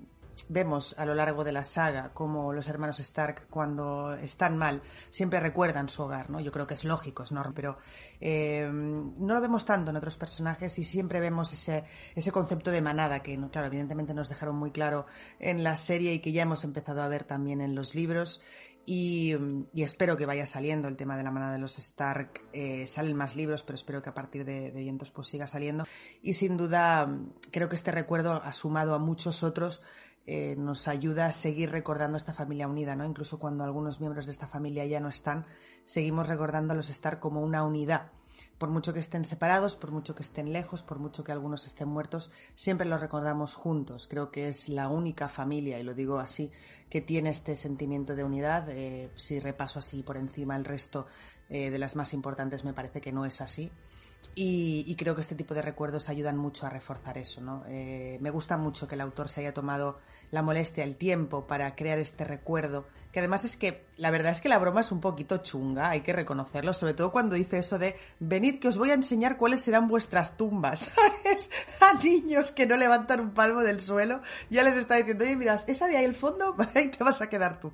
Es un poco, es un poco chungo, pero reconozco que es un poco macabro, pero pero es muy bonito que Arias aferre esto y me encanta la frase, principalmente la frase que dice que a partir de ese momento la oscuridad ya no le dio miedo, ¿no? Es como que asocia esa oscuridad que antes la aterraba con un recuerdo bonito. Y, yo creo que, evidentemente, es, de forma literal que se dice en este momento, pero creo que también hay un, algo de metafórico, ¿no? El hecho de que eh, la oscuridad no siempre tiene que ser eh, negativa, y aunque Aria en el momento en el que está ahora en la saga pues esté bastante oscura, está oscura. Aria en este momento, no ahora, digo, cuando donde estamos en danza eh, está un poquito oscura, pero, pero bueno, quiero pensar que en esa oscuridad eh, sigue habiendo esperanza y que, que a base de esos recuerdos bonitos pueda, pueda resurgir eh, la Aria Star que fue en su día. Sí, yo tengo que comentar que, o sea, la, la escena del recuerdo de, de la escena de la escrita se me había olvidado por completo, la verdad. O sea, la, la última vez que, releí Juego de Tronos fue hace muchos años, así que no, me acordaba nada de esto. Y bueno, no, no, hay, alguno pensaría que esto va para la sección de presagio, lo de John de Spectre y tal, pero no, no, no, y ya lo hemos comentado más veces. Yo lo que voy a decir es, no sé si os ha, os ha pasado a vosotros, pero a mí el final del capítulo se me ha hecho un poco bola. Me ha parecido un poco redundante. Igual es por ser una relectura, pero una vez que ha pasado la muerte de Sirio, una vez que ha pasado la muerte de, del chico de las cuadras. Y nos han contado esta anécdota. Me ha sobrado. O sea, no, me refiero, no me refiero a pensar sobre su familia. Que ya estoy aquí viendo personas enfadadas en el chat. A mí lo que me ha sobrado es como el tramo final de huida. Hay como una serie de párrafos sobre la huida que no me parece que sean un cierre contundente o un cierre Mm, interesante. Ya digo, seguramente esa cosa de relectura, porque sé que a Arya no le va a pasar nada y sé dónde va a estar Arya en el próximo capítulo, que va a ser además la muerte en Ned, ¿no? Pero como que era, veía descripciones que no me aportaban nada porque ni enriquecían la historia, ni era, o sea, historia de aumentar el lore, aumentar, hablar de historias del pasado, de Stacks o de ese Marco del Rey o lo que sea. No es contar una anécdota familiar como esta, esta broma de John y las escritos, etcétera eran como unas descripciones de Ari huyendo, iba a decir a ninguna parte, ¿no? Pero no sé, no me convencía mucho, ya digo, no es, no es porque sea algo cursi como la escena esa de John con Rob que en su día la critiqué y, la gente me, se me echó encima, pero bueno, yo dije lo que sentí, sino son estas descripciones de una huida a ninguna parte, ¿no? Ya digo, tampoco, o sea, no, no es ni mucho menos todo el capítulo, es como el final, ¿no? Pero como que leyéndolo y releyéndolo se me ha hecho un poco de bola y bueno, que igual que alabo a Martin muchísimas veces, aquí yo creo que lo ha sobrado, en mi opinión estúpida, de, o sea, dando lecciones a alguien que ha vendido 100 millones de libros, pues como que no me, que me han sobrado un par de, parrafillos del capítulo. Javi, entiendo perfectamente lo que dices, ¿eh? Ahora que has aclarado que no es por el recuerdo de los Stark, te digo que, entiendo, entiendo lo que dices, sé a qué párrafos te refieres. Y al principio me ha pasado un poco lo mismo, el hecho de que lo estaba leyendo y lo estaba resumiendo y decía, momento, un momento, aquí haría dónde está, qué está pasando, eh, me estoy perdiendo, porque claro, yo resumo y evidentemente elimino cosas, eh, sorpresa, sorpresa. Y entonces, claro, a veces es como, pero esto lo elimino, pero aquí esto va a llegar a alguna parte, tengo que dejarlo porque esta parte va a llegar a algún sitio y me daba cuenta de que no y tal. Entonces me ha pasado lo mismo hasta que de alguna forma he caído en la cuenta que en parte me da la sensación, insisto, no estoy en la cabeza de Martin, pero me da la sensación que precisamente ese caos es el que quiere crear en el lector. Es decir, el hecho de que Aria está intentando huir y está como un ratón en una ratonera, ¿no? Eh, al principio va a un sitio que es una bodega que no hay salida, intenta escaparse por la ventana, luego que si llega al septo, luego vuelve otra vez a, buscar, eh, pues eso, ¿no? La sala de los dragones y tal. Es como una serie de huida caótica porque se da cuenta de que las puertas están cerradas y está encerrada Aria en ese momento. Y yo creo que un poco el autor da esa sensación de caos, como la ha dado otras veces de paz, o la ha dado de acción, o bueno, en otros momentos de la novela hemos ido viendo distintas sensaciones que nos han producido las escenas que, que Martin describe, ¿no? Y creo que precisamente esta escena es algo confusa, pero me gustaría pensar que es un poco hecho adrede, el hecho de decir, eh, voy a confundir al lector porque quiero que sienta lo que siente el personaje en ese momento. Y lo que siente Ari en ese momento es confusión. Si nos fijamos también aparecen pues eh, esos pensamientos de Sirio, que si ahora el niño que ha matado, todo se agolpa un poco en su cabeza mientras intenta huir, ahora esto está cerrado, ahora intenta escapar por la ventana, ahora que si los dragones no sé qué. De alguna forma crea esa sensación de caos y me gustaría pensar que lo que intenta es meternos en la cabeza de Aria. Eh, claro, sí que es cierto que corría el riesgo, y estoy de acuerdo contigo, en que se te puede hacer un poco bola si intentas analizar mucho cada frase. Pero te invito, Javi, si no lo has hecho, a leerlo como más del tirón, sin pararte a pensar tanto espacialmente dónde se encuentra Aria, sino más leerlo del tirón eh, con todos esos embrollos y te dará la sensación más de bola, incluso de, pues eso, ¿no? De, confusión del personaje y de, y de pérdida de pérdida física me refiero, no, no, no emocional que también, pero de esa pérdida física y decir dónde estoy, pues eso, como si metieras a, a un ratón en, un espacio cerrado y el ratón intenta ir a todos lados y se choca contra las paredes y no sé, quiero pensar que va por ahí la cosa, pero entiendo, entiendo el comentario. Eh, sí, la verdad es que yo no había caído, sí que he notado el tema de, de quizás las descripciones que hace de las localizaciones constantemente en este, este tramo final del capítulo, y sí que da un poco esa sensación, ¿no? Esa sensación, la emoción que traslada es un poco esa frustración de, ay, por Dios, que, que, que, encuentre ya el pasadizo, ¿no? Que, que, que se encuentre por fin. Y es, es posible que, que Bea tenga razón en el sentido de que Martin lo haya hecho, porque así tú tienes un poco la sensación que tiene Aria, porque Aria está huyendo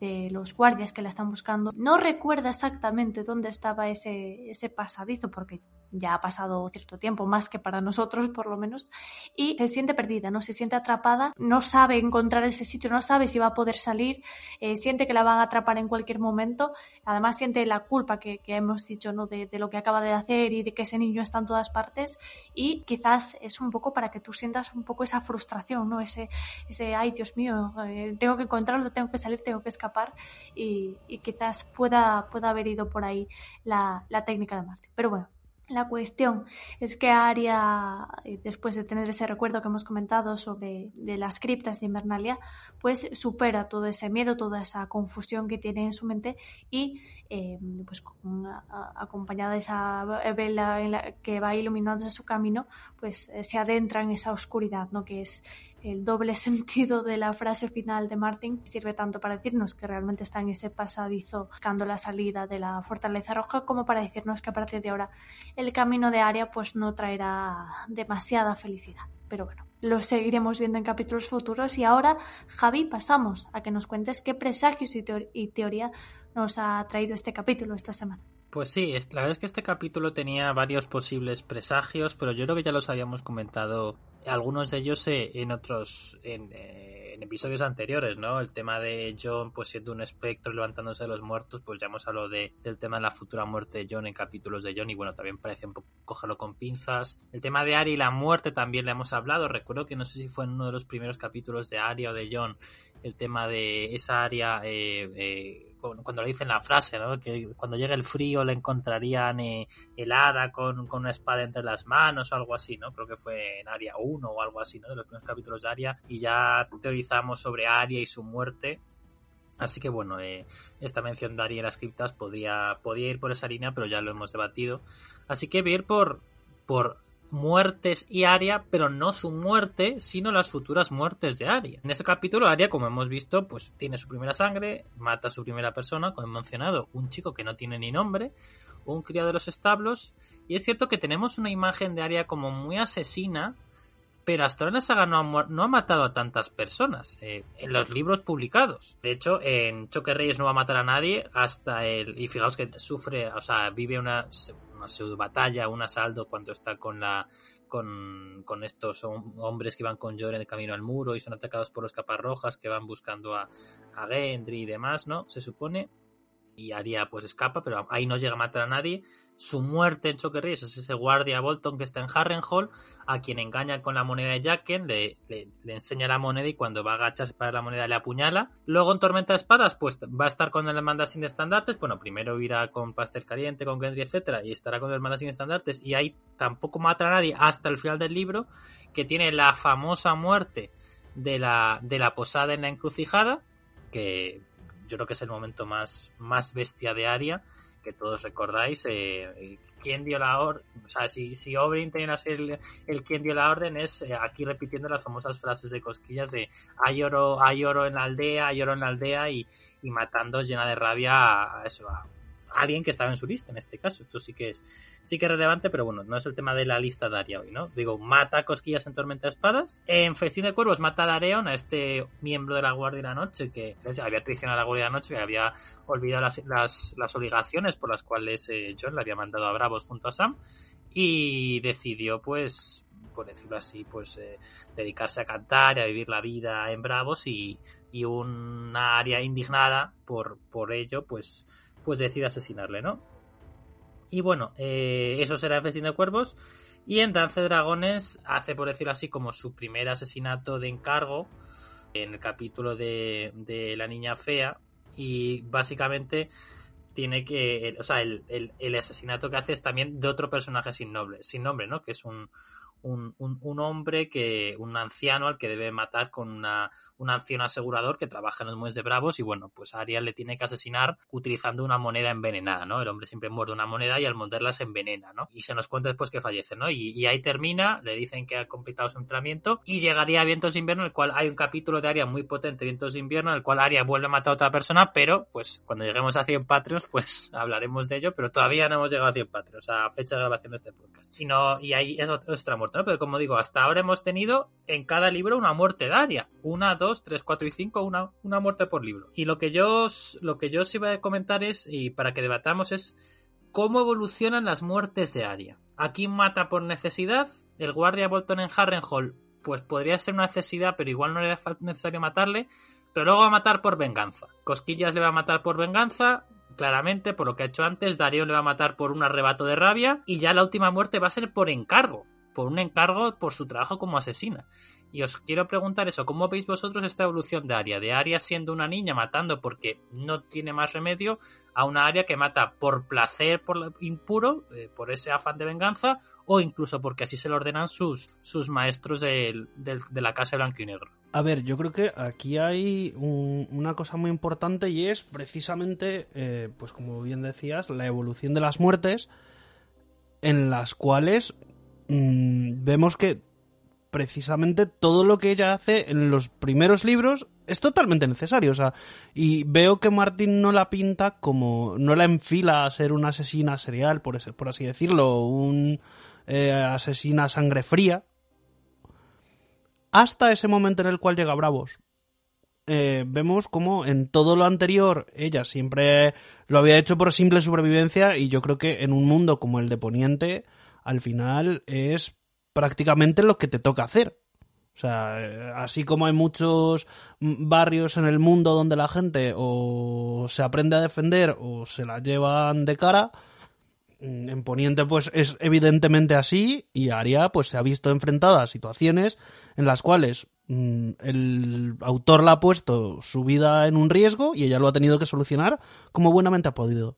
La cosa está realmente en cuanto ella llega a Bravos y ya lo empieza a ser más que por por venganza o por cumplir nombres de su lista, por las ganas de pertenecer, por así decirlo, a la Casa de Blanco y Negro, por... Yo creo que también ella misma debe y lo siente de que es mm, entrenando de esta manera, haciendo parte de esta hermandad, mm, puede que de esa manera llegue a cumplir su, venganza personal frente a esas, personas que están en su lista. Recordemos que Aria es una niña, eh, es una niña, para empezar por ahí, pequeña, que tiene una lista de personas contra las que directamente se quiere vengar, contra las que directamente mm, planea mm, pues buscar que ella sea la causante de su muerte, como mínimo.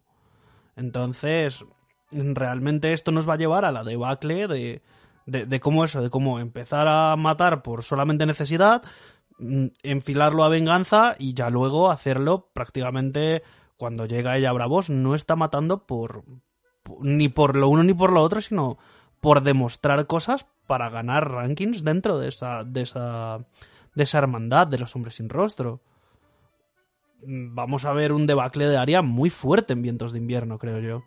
Y espero que como lo hemos teorizado muchísimas veces, a su vuelta a Poniente algo mm, o alguien o lo que sea vuelva un poco a enderezar su camino, porque si no mm, vamos a ver a una persona vacía de muchas cosas que aunque ella sepa que no va a llegar nunca a ser nadie, sino que ella siempre se ha guardado ser Arya Stark dentro, mm, va a tener muchos conflictos internos que yo creo que la van a llevar precisamente a, a, que bien sea el final que nos dio la serie o algún tipo de final en el cual ella ya no pueda restablecerse dentro de una sociedad. Claro, aquí em, es que es un poco lo que comentaba yo antes, ¿no? El, hecho de cómo en este momento, en esta primera muerte que, que ha llevado a cabo con el niño, que primero está aterrada por lo que acaba de hacer y tras ese recuerdo de alguna forma lo asimila y dice lo volvería a hacer si fuese necesario, esa lección que acaba de aprender la va a aplicar más adelante. Y creo que es, eh, por ejemplo, el caso del, guardia Bolton que está en Harrenhal cuando ella quiere escapar.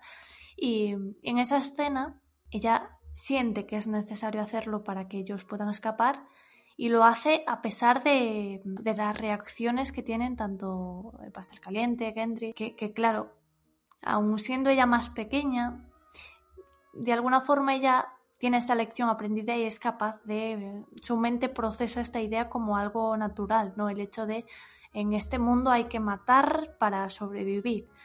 Y en cambio, como se nos muestran esas reacciones bastante alteradas, tanto de Gendry como de Pastel Caliente, eh, el lector yo creo que se queda con una impresión incómoda, ¿no? Con una impresión de a esta niña, mm, claro, ese es un poco el dolor, ¿no? El dolor que, es ver a, tu protagonista de, ese arco de la historia mm, llegar a esa idea, ¿no? de que realmente la vida de los demás no es importante si a cambio eh, la supervivencia de la mía está, está por encima, ¿no? Y luego ya es debatible. Yo creo que en el caso de este niño de hoy, eh, sí que lo podemos justificar más como una autodefensa porque el niño ya la estaba agarrando para irse, etcétera, y ya estaba en un momento terrorífico. Pero en el caso del guardia Bolton yo creo que hay un matiz diferente que es la, frialdad, ¿no? La frialdad y el, hecho de que ya fuese una muerte premeditada, etc. Y luego, claro, eso pudo haberse quedado ahí y el lector podría haber llegado a justificarlo de alguna forma de, pues es lo que hay que hacer para salir de esa situación. Al final, eso es un poco lo que decía Javi, ¿no? Va un poco evolucionando de esa, de asesinar por necesidad a eh, asesinar ya por el tema de la venganza, por el tema de la lista que ha creado Aria o por el tema de mm, esta persona yo creo que merece morir, como es el caso de eh, Dareo. ¿no? En el caso de, me he adelantado, en el caso de Cosquillas, eh, esa, esa, tercera muerte que, lleva a cabo, eh, es una venganza por... Es, es, diferente, yo creo que es muy, muy diferente a la muerte de da, porque en el caso de, de Cosquillas, ella es, es, una persona que, odia profundamente por todo lo que ha visto, lo que le ha visto hacer, ¿no? Es un torturador, eh, ha visto cómo Cosquillas ha torturado y asesinado a muchísimas personas. Eh, Aria realmente tiene un, odio desmesurado hasta, hacia esta persona. Y en cuanto se ve en la necesidad y al mismo tiempo ve la oportunidad de acabar con él, lo hace. Y lo hace además de una forma bastante eh, sangrienta. ¿no? Y, en cambio la muerte de eh, Dareon yo creo que es muy diferente. Yo creo que ya es el punto en el que el lector dice, vale, la primera era autodefensa. El guardia de Harrenhal era la necesidad de eh, huir, escapar de esa zona. La de Cosquillas, bueno, eh, era venganza, pero es que ese era un torturador, era un asesino, Aria tiene una especie de trauma con ese señor. Pero es que la, de Dareon es simplemente Aria ve a un supuesto, ¿cómo se dice?, desertor, ¿no? A un desertor de la Guardia de la Noche y como ella es Aria de la Casa Stark, se ve con la potestad que nadie le ha dado de realmente condenar a muerte a ese, a ese desertor, ¿no? A ese eh, Guardia de la Noche que no está cumpliendo con su deber. Y además lo hace de una forma totalmente fría, totalmente sin escrúpulos, porque además luego em, cuando ella, ella tiene ese entrenamiento durante em, bravos, ¿no? Sustancia bravos, que le tiene que decir tres cosas nuevas cada día al hombre bondadoso. Y una de las cosas que le dice es, Aria de la casa Stark ha matado a un desertor de la Guardia de la Noche, ¿no? O algo así. Algo así es la frase. Y es, eso demuestra una frialdad por su parte. Un, incluso un jugar, ¿no? Un jugar con esa, ese juego de identidades que están eh, creando en, el, eh, en, el, templo de blanco y negro. Eh, es, es, aterrador. Es aterrador este, como ha dicho antes Santi, este Breaking Bad que tiene Aria y esta, esta evolución de, sus diferentes asesinatos, que no ha sido muchos, pero los que, los que vemos, como, como ha expuesto Javi, nos demuestran, o sea, son la mayor prueba de cómo ha ido evolucionando eh, Aria a través de la saga, ¿no? Y, ya lo que vendrá, eh, supongo yo, en, en Vientos de Invierno, que, vamos, eh, en general yo creo que va a ser un libro mucho más eh, oscuro y haría también un personaje eh, pues acorde con esa con todas esas tramas oscuras que se nos van a presentar ¿no? y creo que este eh, Breaking Bad realmente está yendo todavía peor y como dice Santi espero que en algún punto entiendo yo que de sueño de primavera de alguna forma alguien le haga a Aria volver atrás, ¿no? O quizás un recuerdo, como ha dicho antes Bea, quizás el volver con su familia o esos recuerdos del pasado hagan que, que de alguna forma de, desande este camino que ha iniciado, este camino realmente eh, trágico para una, para una niña tan pequeña. Sí, la verdad es que me son, son muy buenas vuestras reflexiones, ¿no? A ver, por responderme a, mi pregunta, yo creo que lo habéis dicho, la vez que entre los dos lo habéis respondido perfectamente, ¿no? ¿Qué puedo aportar yo, no? Pues que cuál puede ser el catalizador de área para que cuando asesinar se ha convertido no en un deporte, pero sí en algo que se hace sin pensar y sin reflexionar, tiene que ser un impacto muy muy gordo el que te haga volver al ruedo, el que te haga volver a la realidad, ¿no? En la serie que no debe ser nombrada, pues vimos que tuvo esa conversación con el perro en Desembarco del Rey, fue una cosa un poco extraña, eh, aunque yo creo yo me inclino más por sufrir en sus propias carnes lo que era la, el, bombardeo nuclear de Desembarco del Rey, ¿no? Y aun con todo, evidentemente Aria quedó dañada, tan dañada que, que acabó dejando Poniente, ¿no? Como eso lo hablamos en otros podcasts, creo que Aria deja, dejando a Poniente es una cosa que yo al menos seguía defendiendo, en el podcast no había unanimidad, estuvo muy guay, tuvimos mucho debate, creo que fue en el anterior capítulo de Aria, si no recuerdo mal, aunque puede que fuera el anterior de Ned, pero bueno, es como digo, creo que en cualquier caso Arias se va a reconducir hasta cierto punto, pero en cualquier caso eh, va a estar tan dañada por todas estas experiencias que ha vivido y que va a vivir, y incluyendo el tema de las muertes, que, que no va a tener sitio para vivir como una persona normal en Poniente, ¿no? Pero digo, me quedo con vuestras dos reflexiones porque han sido muy potentes. Y paso ya a la, a la teoría de esta semana, porque básicamente aquí uno de los personajes que parecía un guardia real sin más, un poco desagradable, pero no insoportable, da sus primeros pasos para convertirse en uno de los personajes más odiados de toda la saga, como es Merin Trant. Merin Trant, que luego vamos a verle en Choque Reyes y en Tormenta hacer cosas espantosas, con Sans especialmente, pero bueno, aquí ya se convierte en un villano por cómo mata a Sirio Forel. Es cierto que aquí lo que hace básicamente es cumplir órdenes y bueno, pues eh, Trant es un completo inútil, pero si va con armadura y una espada de acero y el otro con un palo, pues al final es normal que acabe derrotando y matando a Sirio. Pero eh, lo que está claro es que Arya recuerda este momento muy vivamente durante mucho tiempo y desde luego Mirin Trant va a aparecer en la lista de Arya en cuanto se invente la plegaria en, Choque de Reyes. Por tanto, Merin está en la lista de Arya. En la serie que no debe ser nombrada, eh, va a Bravos y allí le mata a Arya en una escena bastante desagradable. Si no recuerdo mal, diría que es en la quinta temporada, final de la quinta temporada, me puede fallar memoria. Sé que es un final de temporada, diría que es el de la quinta, pero bueno, si no, igual fue el, capítulo de Dance Dragones, el que sabéis que más Sirin y demás, puede que fuera ese capítulo, pero bueno, digo, me suena que es final de la quinta temporada y le mata, ¿no? Porque Merin va a Bravos con una misión de, del Banco de Hierro y demás y, va a Bravos, ¿no? En el capítulo de Aria y Vientos Invierno, ya os digo yo, Merin no está en Bravos, o sea, Arya Star no va a matar, al menos al principio de Vientos de Invierno, a Merin Trant. está, que sepamos, en Desembarco el Rey. Pero Merin está en la lista de Aria. Nosotros podemos pensar, bueno, si está en la lista de Aria, quiere decir que Aria le mate. No es así.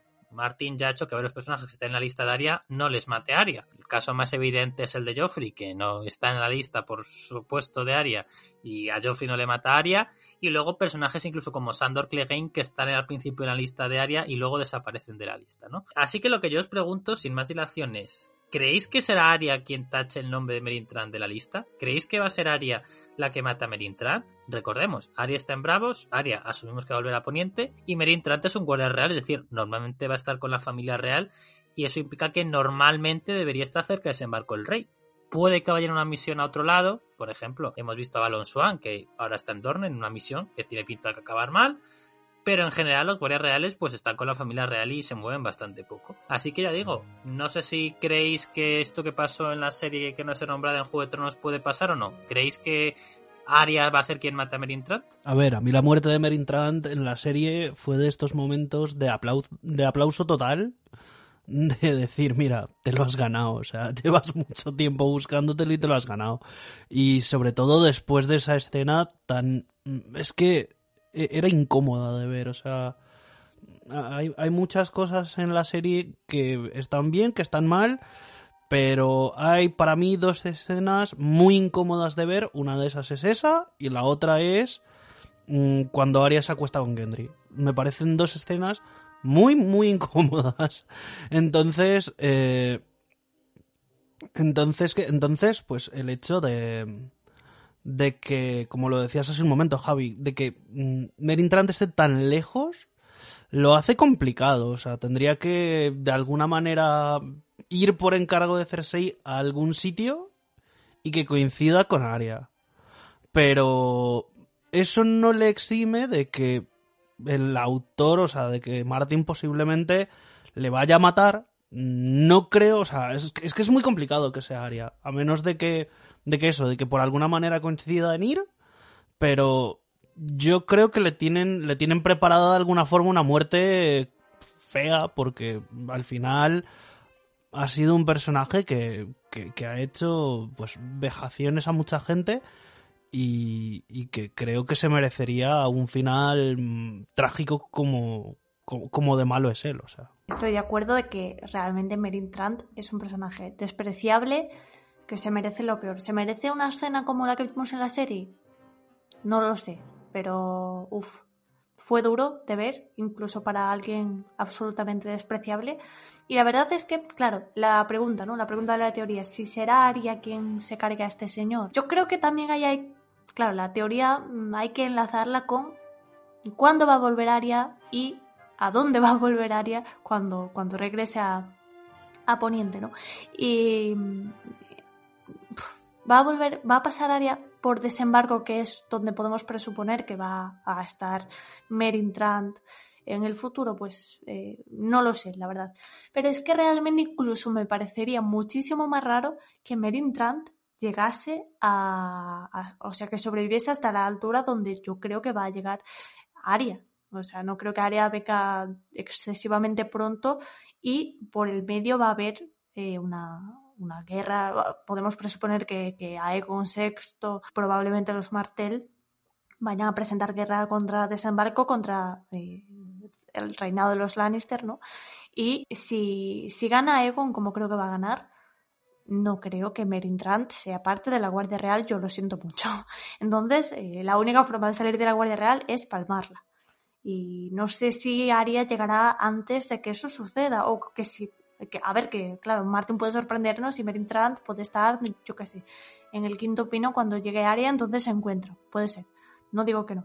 Pero a mí mmm, no acaba de encajarme la cronología que yo tengo montada en mi, en mi cabeza de cómo creo más o menos que se van a suceder las cosas.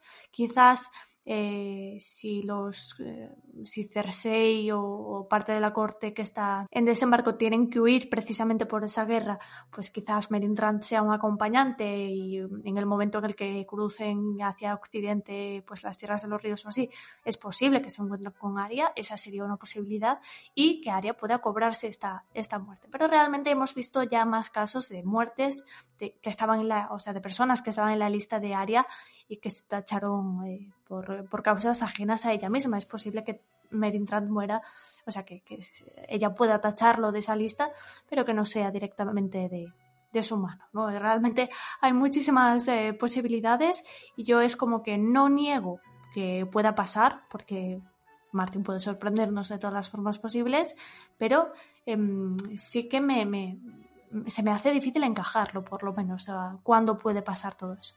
Es que estaba pensando ahora que decías, Berta, lo de que venía pues a Egon y, los, y algunos dornienses, y me imaginé una escena en plan como lo que le hacen a Bron en la serie, de que las serpientes de arena lo engañen y por intentar irse de manilargo o lo que sea, lo jodan.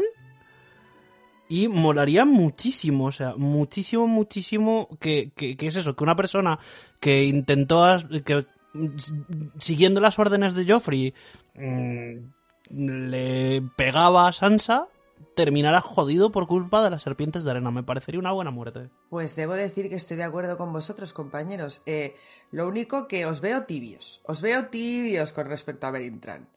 Eh, a Merintran se merece lo peor de lo peor de lo peor. ¿Se merece una muerte tan horrible como la serie? Confirmamos que sí se la merece. Incluso peor, te diría. Pobre hombre. Eh, Javier nos, está, nos acaba de pasar eh, por el chat la entrevista, una entrevista a Ian Betty, que es el actor de Trant, y tiene una cara de ser un tío majísimo, la verdad. Y ahora me siento un poco mal porque justo le pasó el momento en el que estaba diciendo que se merecía eso y más. Y no puedo evitar eh, personalizar a, a Trant con este pobre señor, que será un encanto de persona. No digo yo que no, bueno, ahora Javi si no nos lo, nos lo comentará. Pero, pero bueno, sin duda, eh, sí, Merintran se parece lo peor. Yo no soy tan experta como vosotros en, a mí a veces me cuesta relacionar quién estará dónde, en qué situación, en qué momento, y vosotros sois capaces de, de coger esos libros que todavía no han salido y ya crear una cronología más o menos de cómo ir a la situación. Eh, yo es algo que en parte entiendo menos y en parte me gusta más dejar la imaginación.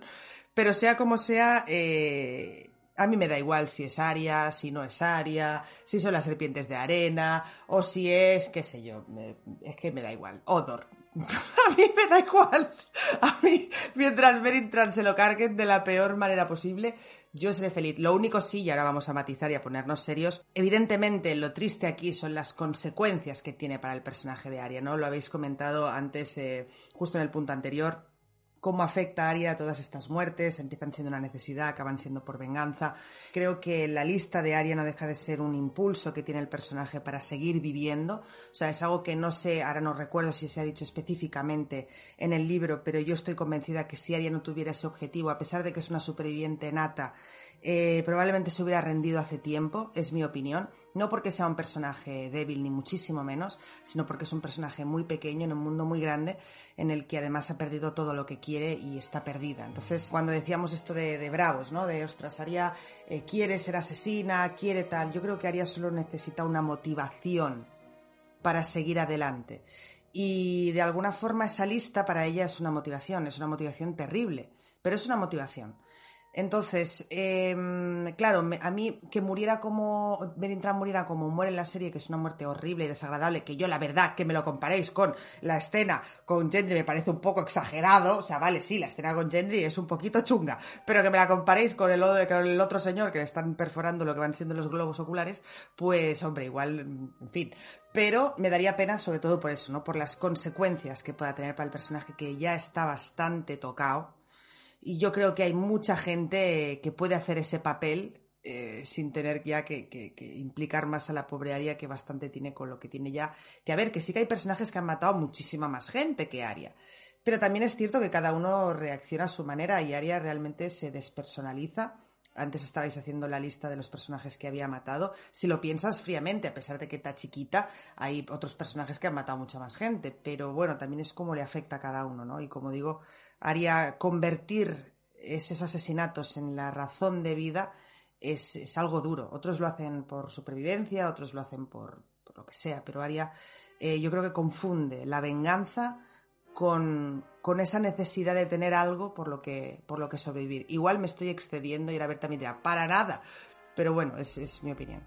A ver, eh, bueno, lo primero sí, o sea, he, he, pasado una entrevista que la compartimos supongo que esta semana en redes yo tuve el placer de entrevistar a Ian Beatty, el, actor de Merintrant, en 2017, cuando la exposición del Juego de Tronos se llegó a España, que tuvo, la, puede decir la vez que la exposición oficial como tal eh, eh, eh, empezó su, su, tour en España, en Europa en 2017, empezó en España, empezó en Barcelona, y recuerdo recuerdo que, vamos, que pude ir a la, presentación y pude entrevistar al actor y, fue, fue majísimo, ¿no? De hecho, a Ian Beatty todavía me sigue en Twitter, la verdad, o sea, lo cual fue bastante extraño porque no creo que entienda ni una palabra de español y me sigue en Twitter, pero bueno, más majo que las pesetas.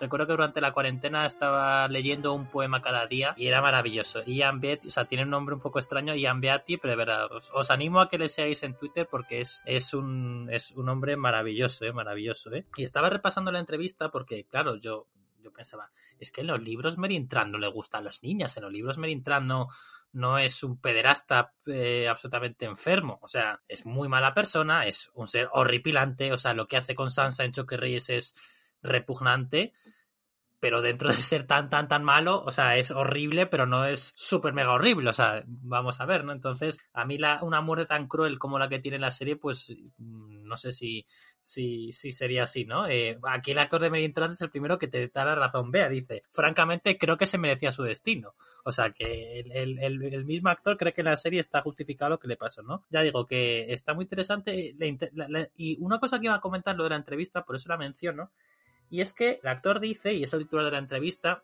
que a él le dijeron ya en la segunda temporada que Arya le iba a matar en el futuro. Esto es muy extraño por las fechas y yo creo que yo no sé si llegué a grabar un vídeo en su día amiga de YouTube, yo creo que no, pero bueno, es muy interesante el concepto porque cuando Benioff y Base le dicen al actor de Megan Trump que Arya le va a matar, es antes de la reunión de Benioff y Base con Martin en Santa Fe. Es decir, no es cuando Martin se sienta con ellos y básicamente les cuenta un plan de todo lo que tienen pensado para el futuro de la saga. Así que mi teoría personal es que esto se les ocurrió a Benioff Base después de leer el capítulo Aria en Vientos de Invierno que estamos todo el rato mencionando sin spoilear, en el cual Aria mata a un personaje que no es Merin Trant y este personaje, pues en la serie lo leyeron, les pareció un capítulo muy potente y lo adaptaron a su manera y lo vimos en la serie de otra manera matando a Merintran, ¿no? Entonces, como el personaje que muere en ese capítulo no aparece en la serie o no iba a aparecer en la serie, Beneficios lo debían tener súper claro en ese momento, pues decidieron que el que iba a sufrir ese destino sería Merintran, ¿no? Así que ya digo que eh, creo que la serie que debe ser nombrada no, debe, no es una pista Pese a esta titular que me dio Jan Betty, que digo, insisto, seguirle en Twitter porque es más majo que las pesetas, tuitea de perretes y de poesías, o sea, es un sol de hombre, pues eso, no, no, la serie no nos da pistas y, y, la frase del actor tampoco, ¿no? Yo tengo que decir que me cuesta, me cuesta ver a, me cuesta ver a, Arya matando a Merin Trump porque esto implica ver a Arya en Desembarco del Rey. Y lo que yo no sé es por qué Arya tendría que ir a Desembarco del Rey. Yo creo que Arya se podría plantear ir a Desembarco del Rey pero Aria, cuando llega a Poniente, asumimos al final de Vientos de Invierno o al principio de Sueño de Primavera, pues tenga algún tipo de encuentro que le haga que tenga que tiene que olvidar su obsesión con ir a desembarco el rey y tiene que ir en su lugar a Invernalia, ¿no? Un poco, no sé si recordáis la escena con Ed Sheeran que fuimos en Juego de Tronos, que vio un encuentro con los soldados Lannister, no sé qué, después de ver a Nimeria, eso fue en la séptima temporada y después March Invernalia. Pues hombre, yo, yo no creo que se encuentre con Ed Sheeran, no, no creo. Aunque Martin a, varias personas reales las ha incluido en Canción de UFO, como publicamos en Los Siete Reinos la semana pasada, un artículo muy chulo. Yo creo que mm, yo mi sensación, no es la teoría de este podcast, que Aries se va a encontrar con Lady Corazón de Piedra, con su madre, y fruto de ese contacto va a decidir Invernalia, a ver cómo están las cosas por allí, ¿no? Entonces eso la mueve muy al norte y ya digo, Merintran no va a estar al norte. Así que mi opinión personal es que no, que Arya no va a matar a, Merintran, que Merintran morirá de otra manera, que al fin, yo sí que creo que todas las personas de la lista de Arya van a morir, pero que en este caso, como pasó con Joffrey o como por ejemplo puede pasar con Cersei, no va a ser Arya el responsable de esa muerte. Eh, sí, realmente eso al final es todo teorizar, ¿no? De cómo queremos. Es un poco lo que nos pasa siempre con lo que hemos visto en la serie, ¿no? Que nos ponemos a teorizar qué va a pasar, qué no va a pasar, si realmente fue cosa de invención de los productores o si todo eso que les contó Martin pues lo usaron y de alguna forma está reflejado en. quedó reflejado en la serie parte de, de las cosas que van a pasar pasar en vientos invierno. Pero eso es algo que solo nos puede responder Martín cuando, cuando publique vientos y ahí ya veremos eh, si realmente es la propia área la que acaba con la vida de Merintrand, que como dice Bea, se lo merece, no vamos a negarlo, pero claro, eh, ya veremos si viene esa muerte de su propia mano, de si viene de mano de otro o eh, por, por, el contrario, si Merintrant es una de esas personas que consiguen sobrevivir a esta saga a pesar de ser personas completamente eh, abyectas y, y deleznables. ¿no? Pero bueno, por ahora vamos a dejar hasta aquí el análisis de este capítulo. Queremos agradeceros a todos vuestro apoyo, en especial a aquellos que nos apoyáis a través de Patreon. Claro que sí, como todas las semanas, queríamos dar las gracias a nuestros patronos de la manada de fantasma, que son Lady Von Karstein, Elendor, Francisco Sebastián Rodríguez, Verónica Dain Stark y Vicenzo Di Fenestrele. De la misma manera, queríamos dar las gracias a nuestros patreons de la manada de Viento Gris, que son Manuel Mateus, Juan Gutiérrez, Carmen Vera, Tony Pons, Miguel Arias, Pablo Villagómez, Andrea Angla Navarro, Jorge Alvarado, María de Jesús Ruiz y Raisa Monroy. Como siempre, chicos, muchísimas gracias por vuestro apoyo constante. Además, como siempre, os recuerdo que podéis dejarnos preguntas para los capítulos siguientes en nuestras redes sociales, que son La Canción Continúa en Facebook e Instagram y arroba la canción pod en Twitter. Y podéis usar, como siempre, el hashtag PreguntasLCC. Nos oímos la semana que viene y hasta entonces, recordad, el juego ha terminado, pero la canción continúa. High in the halls of the kings who are gone, Jenny would dance with her ghost. The ones she had lost and the ones she had found, and the ones who had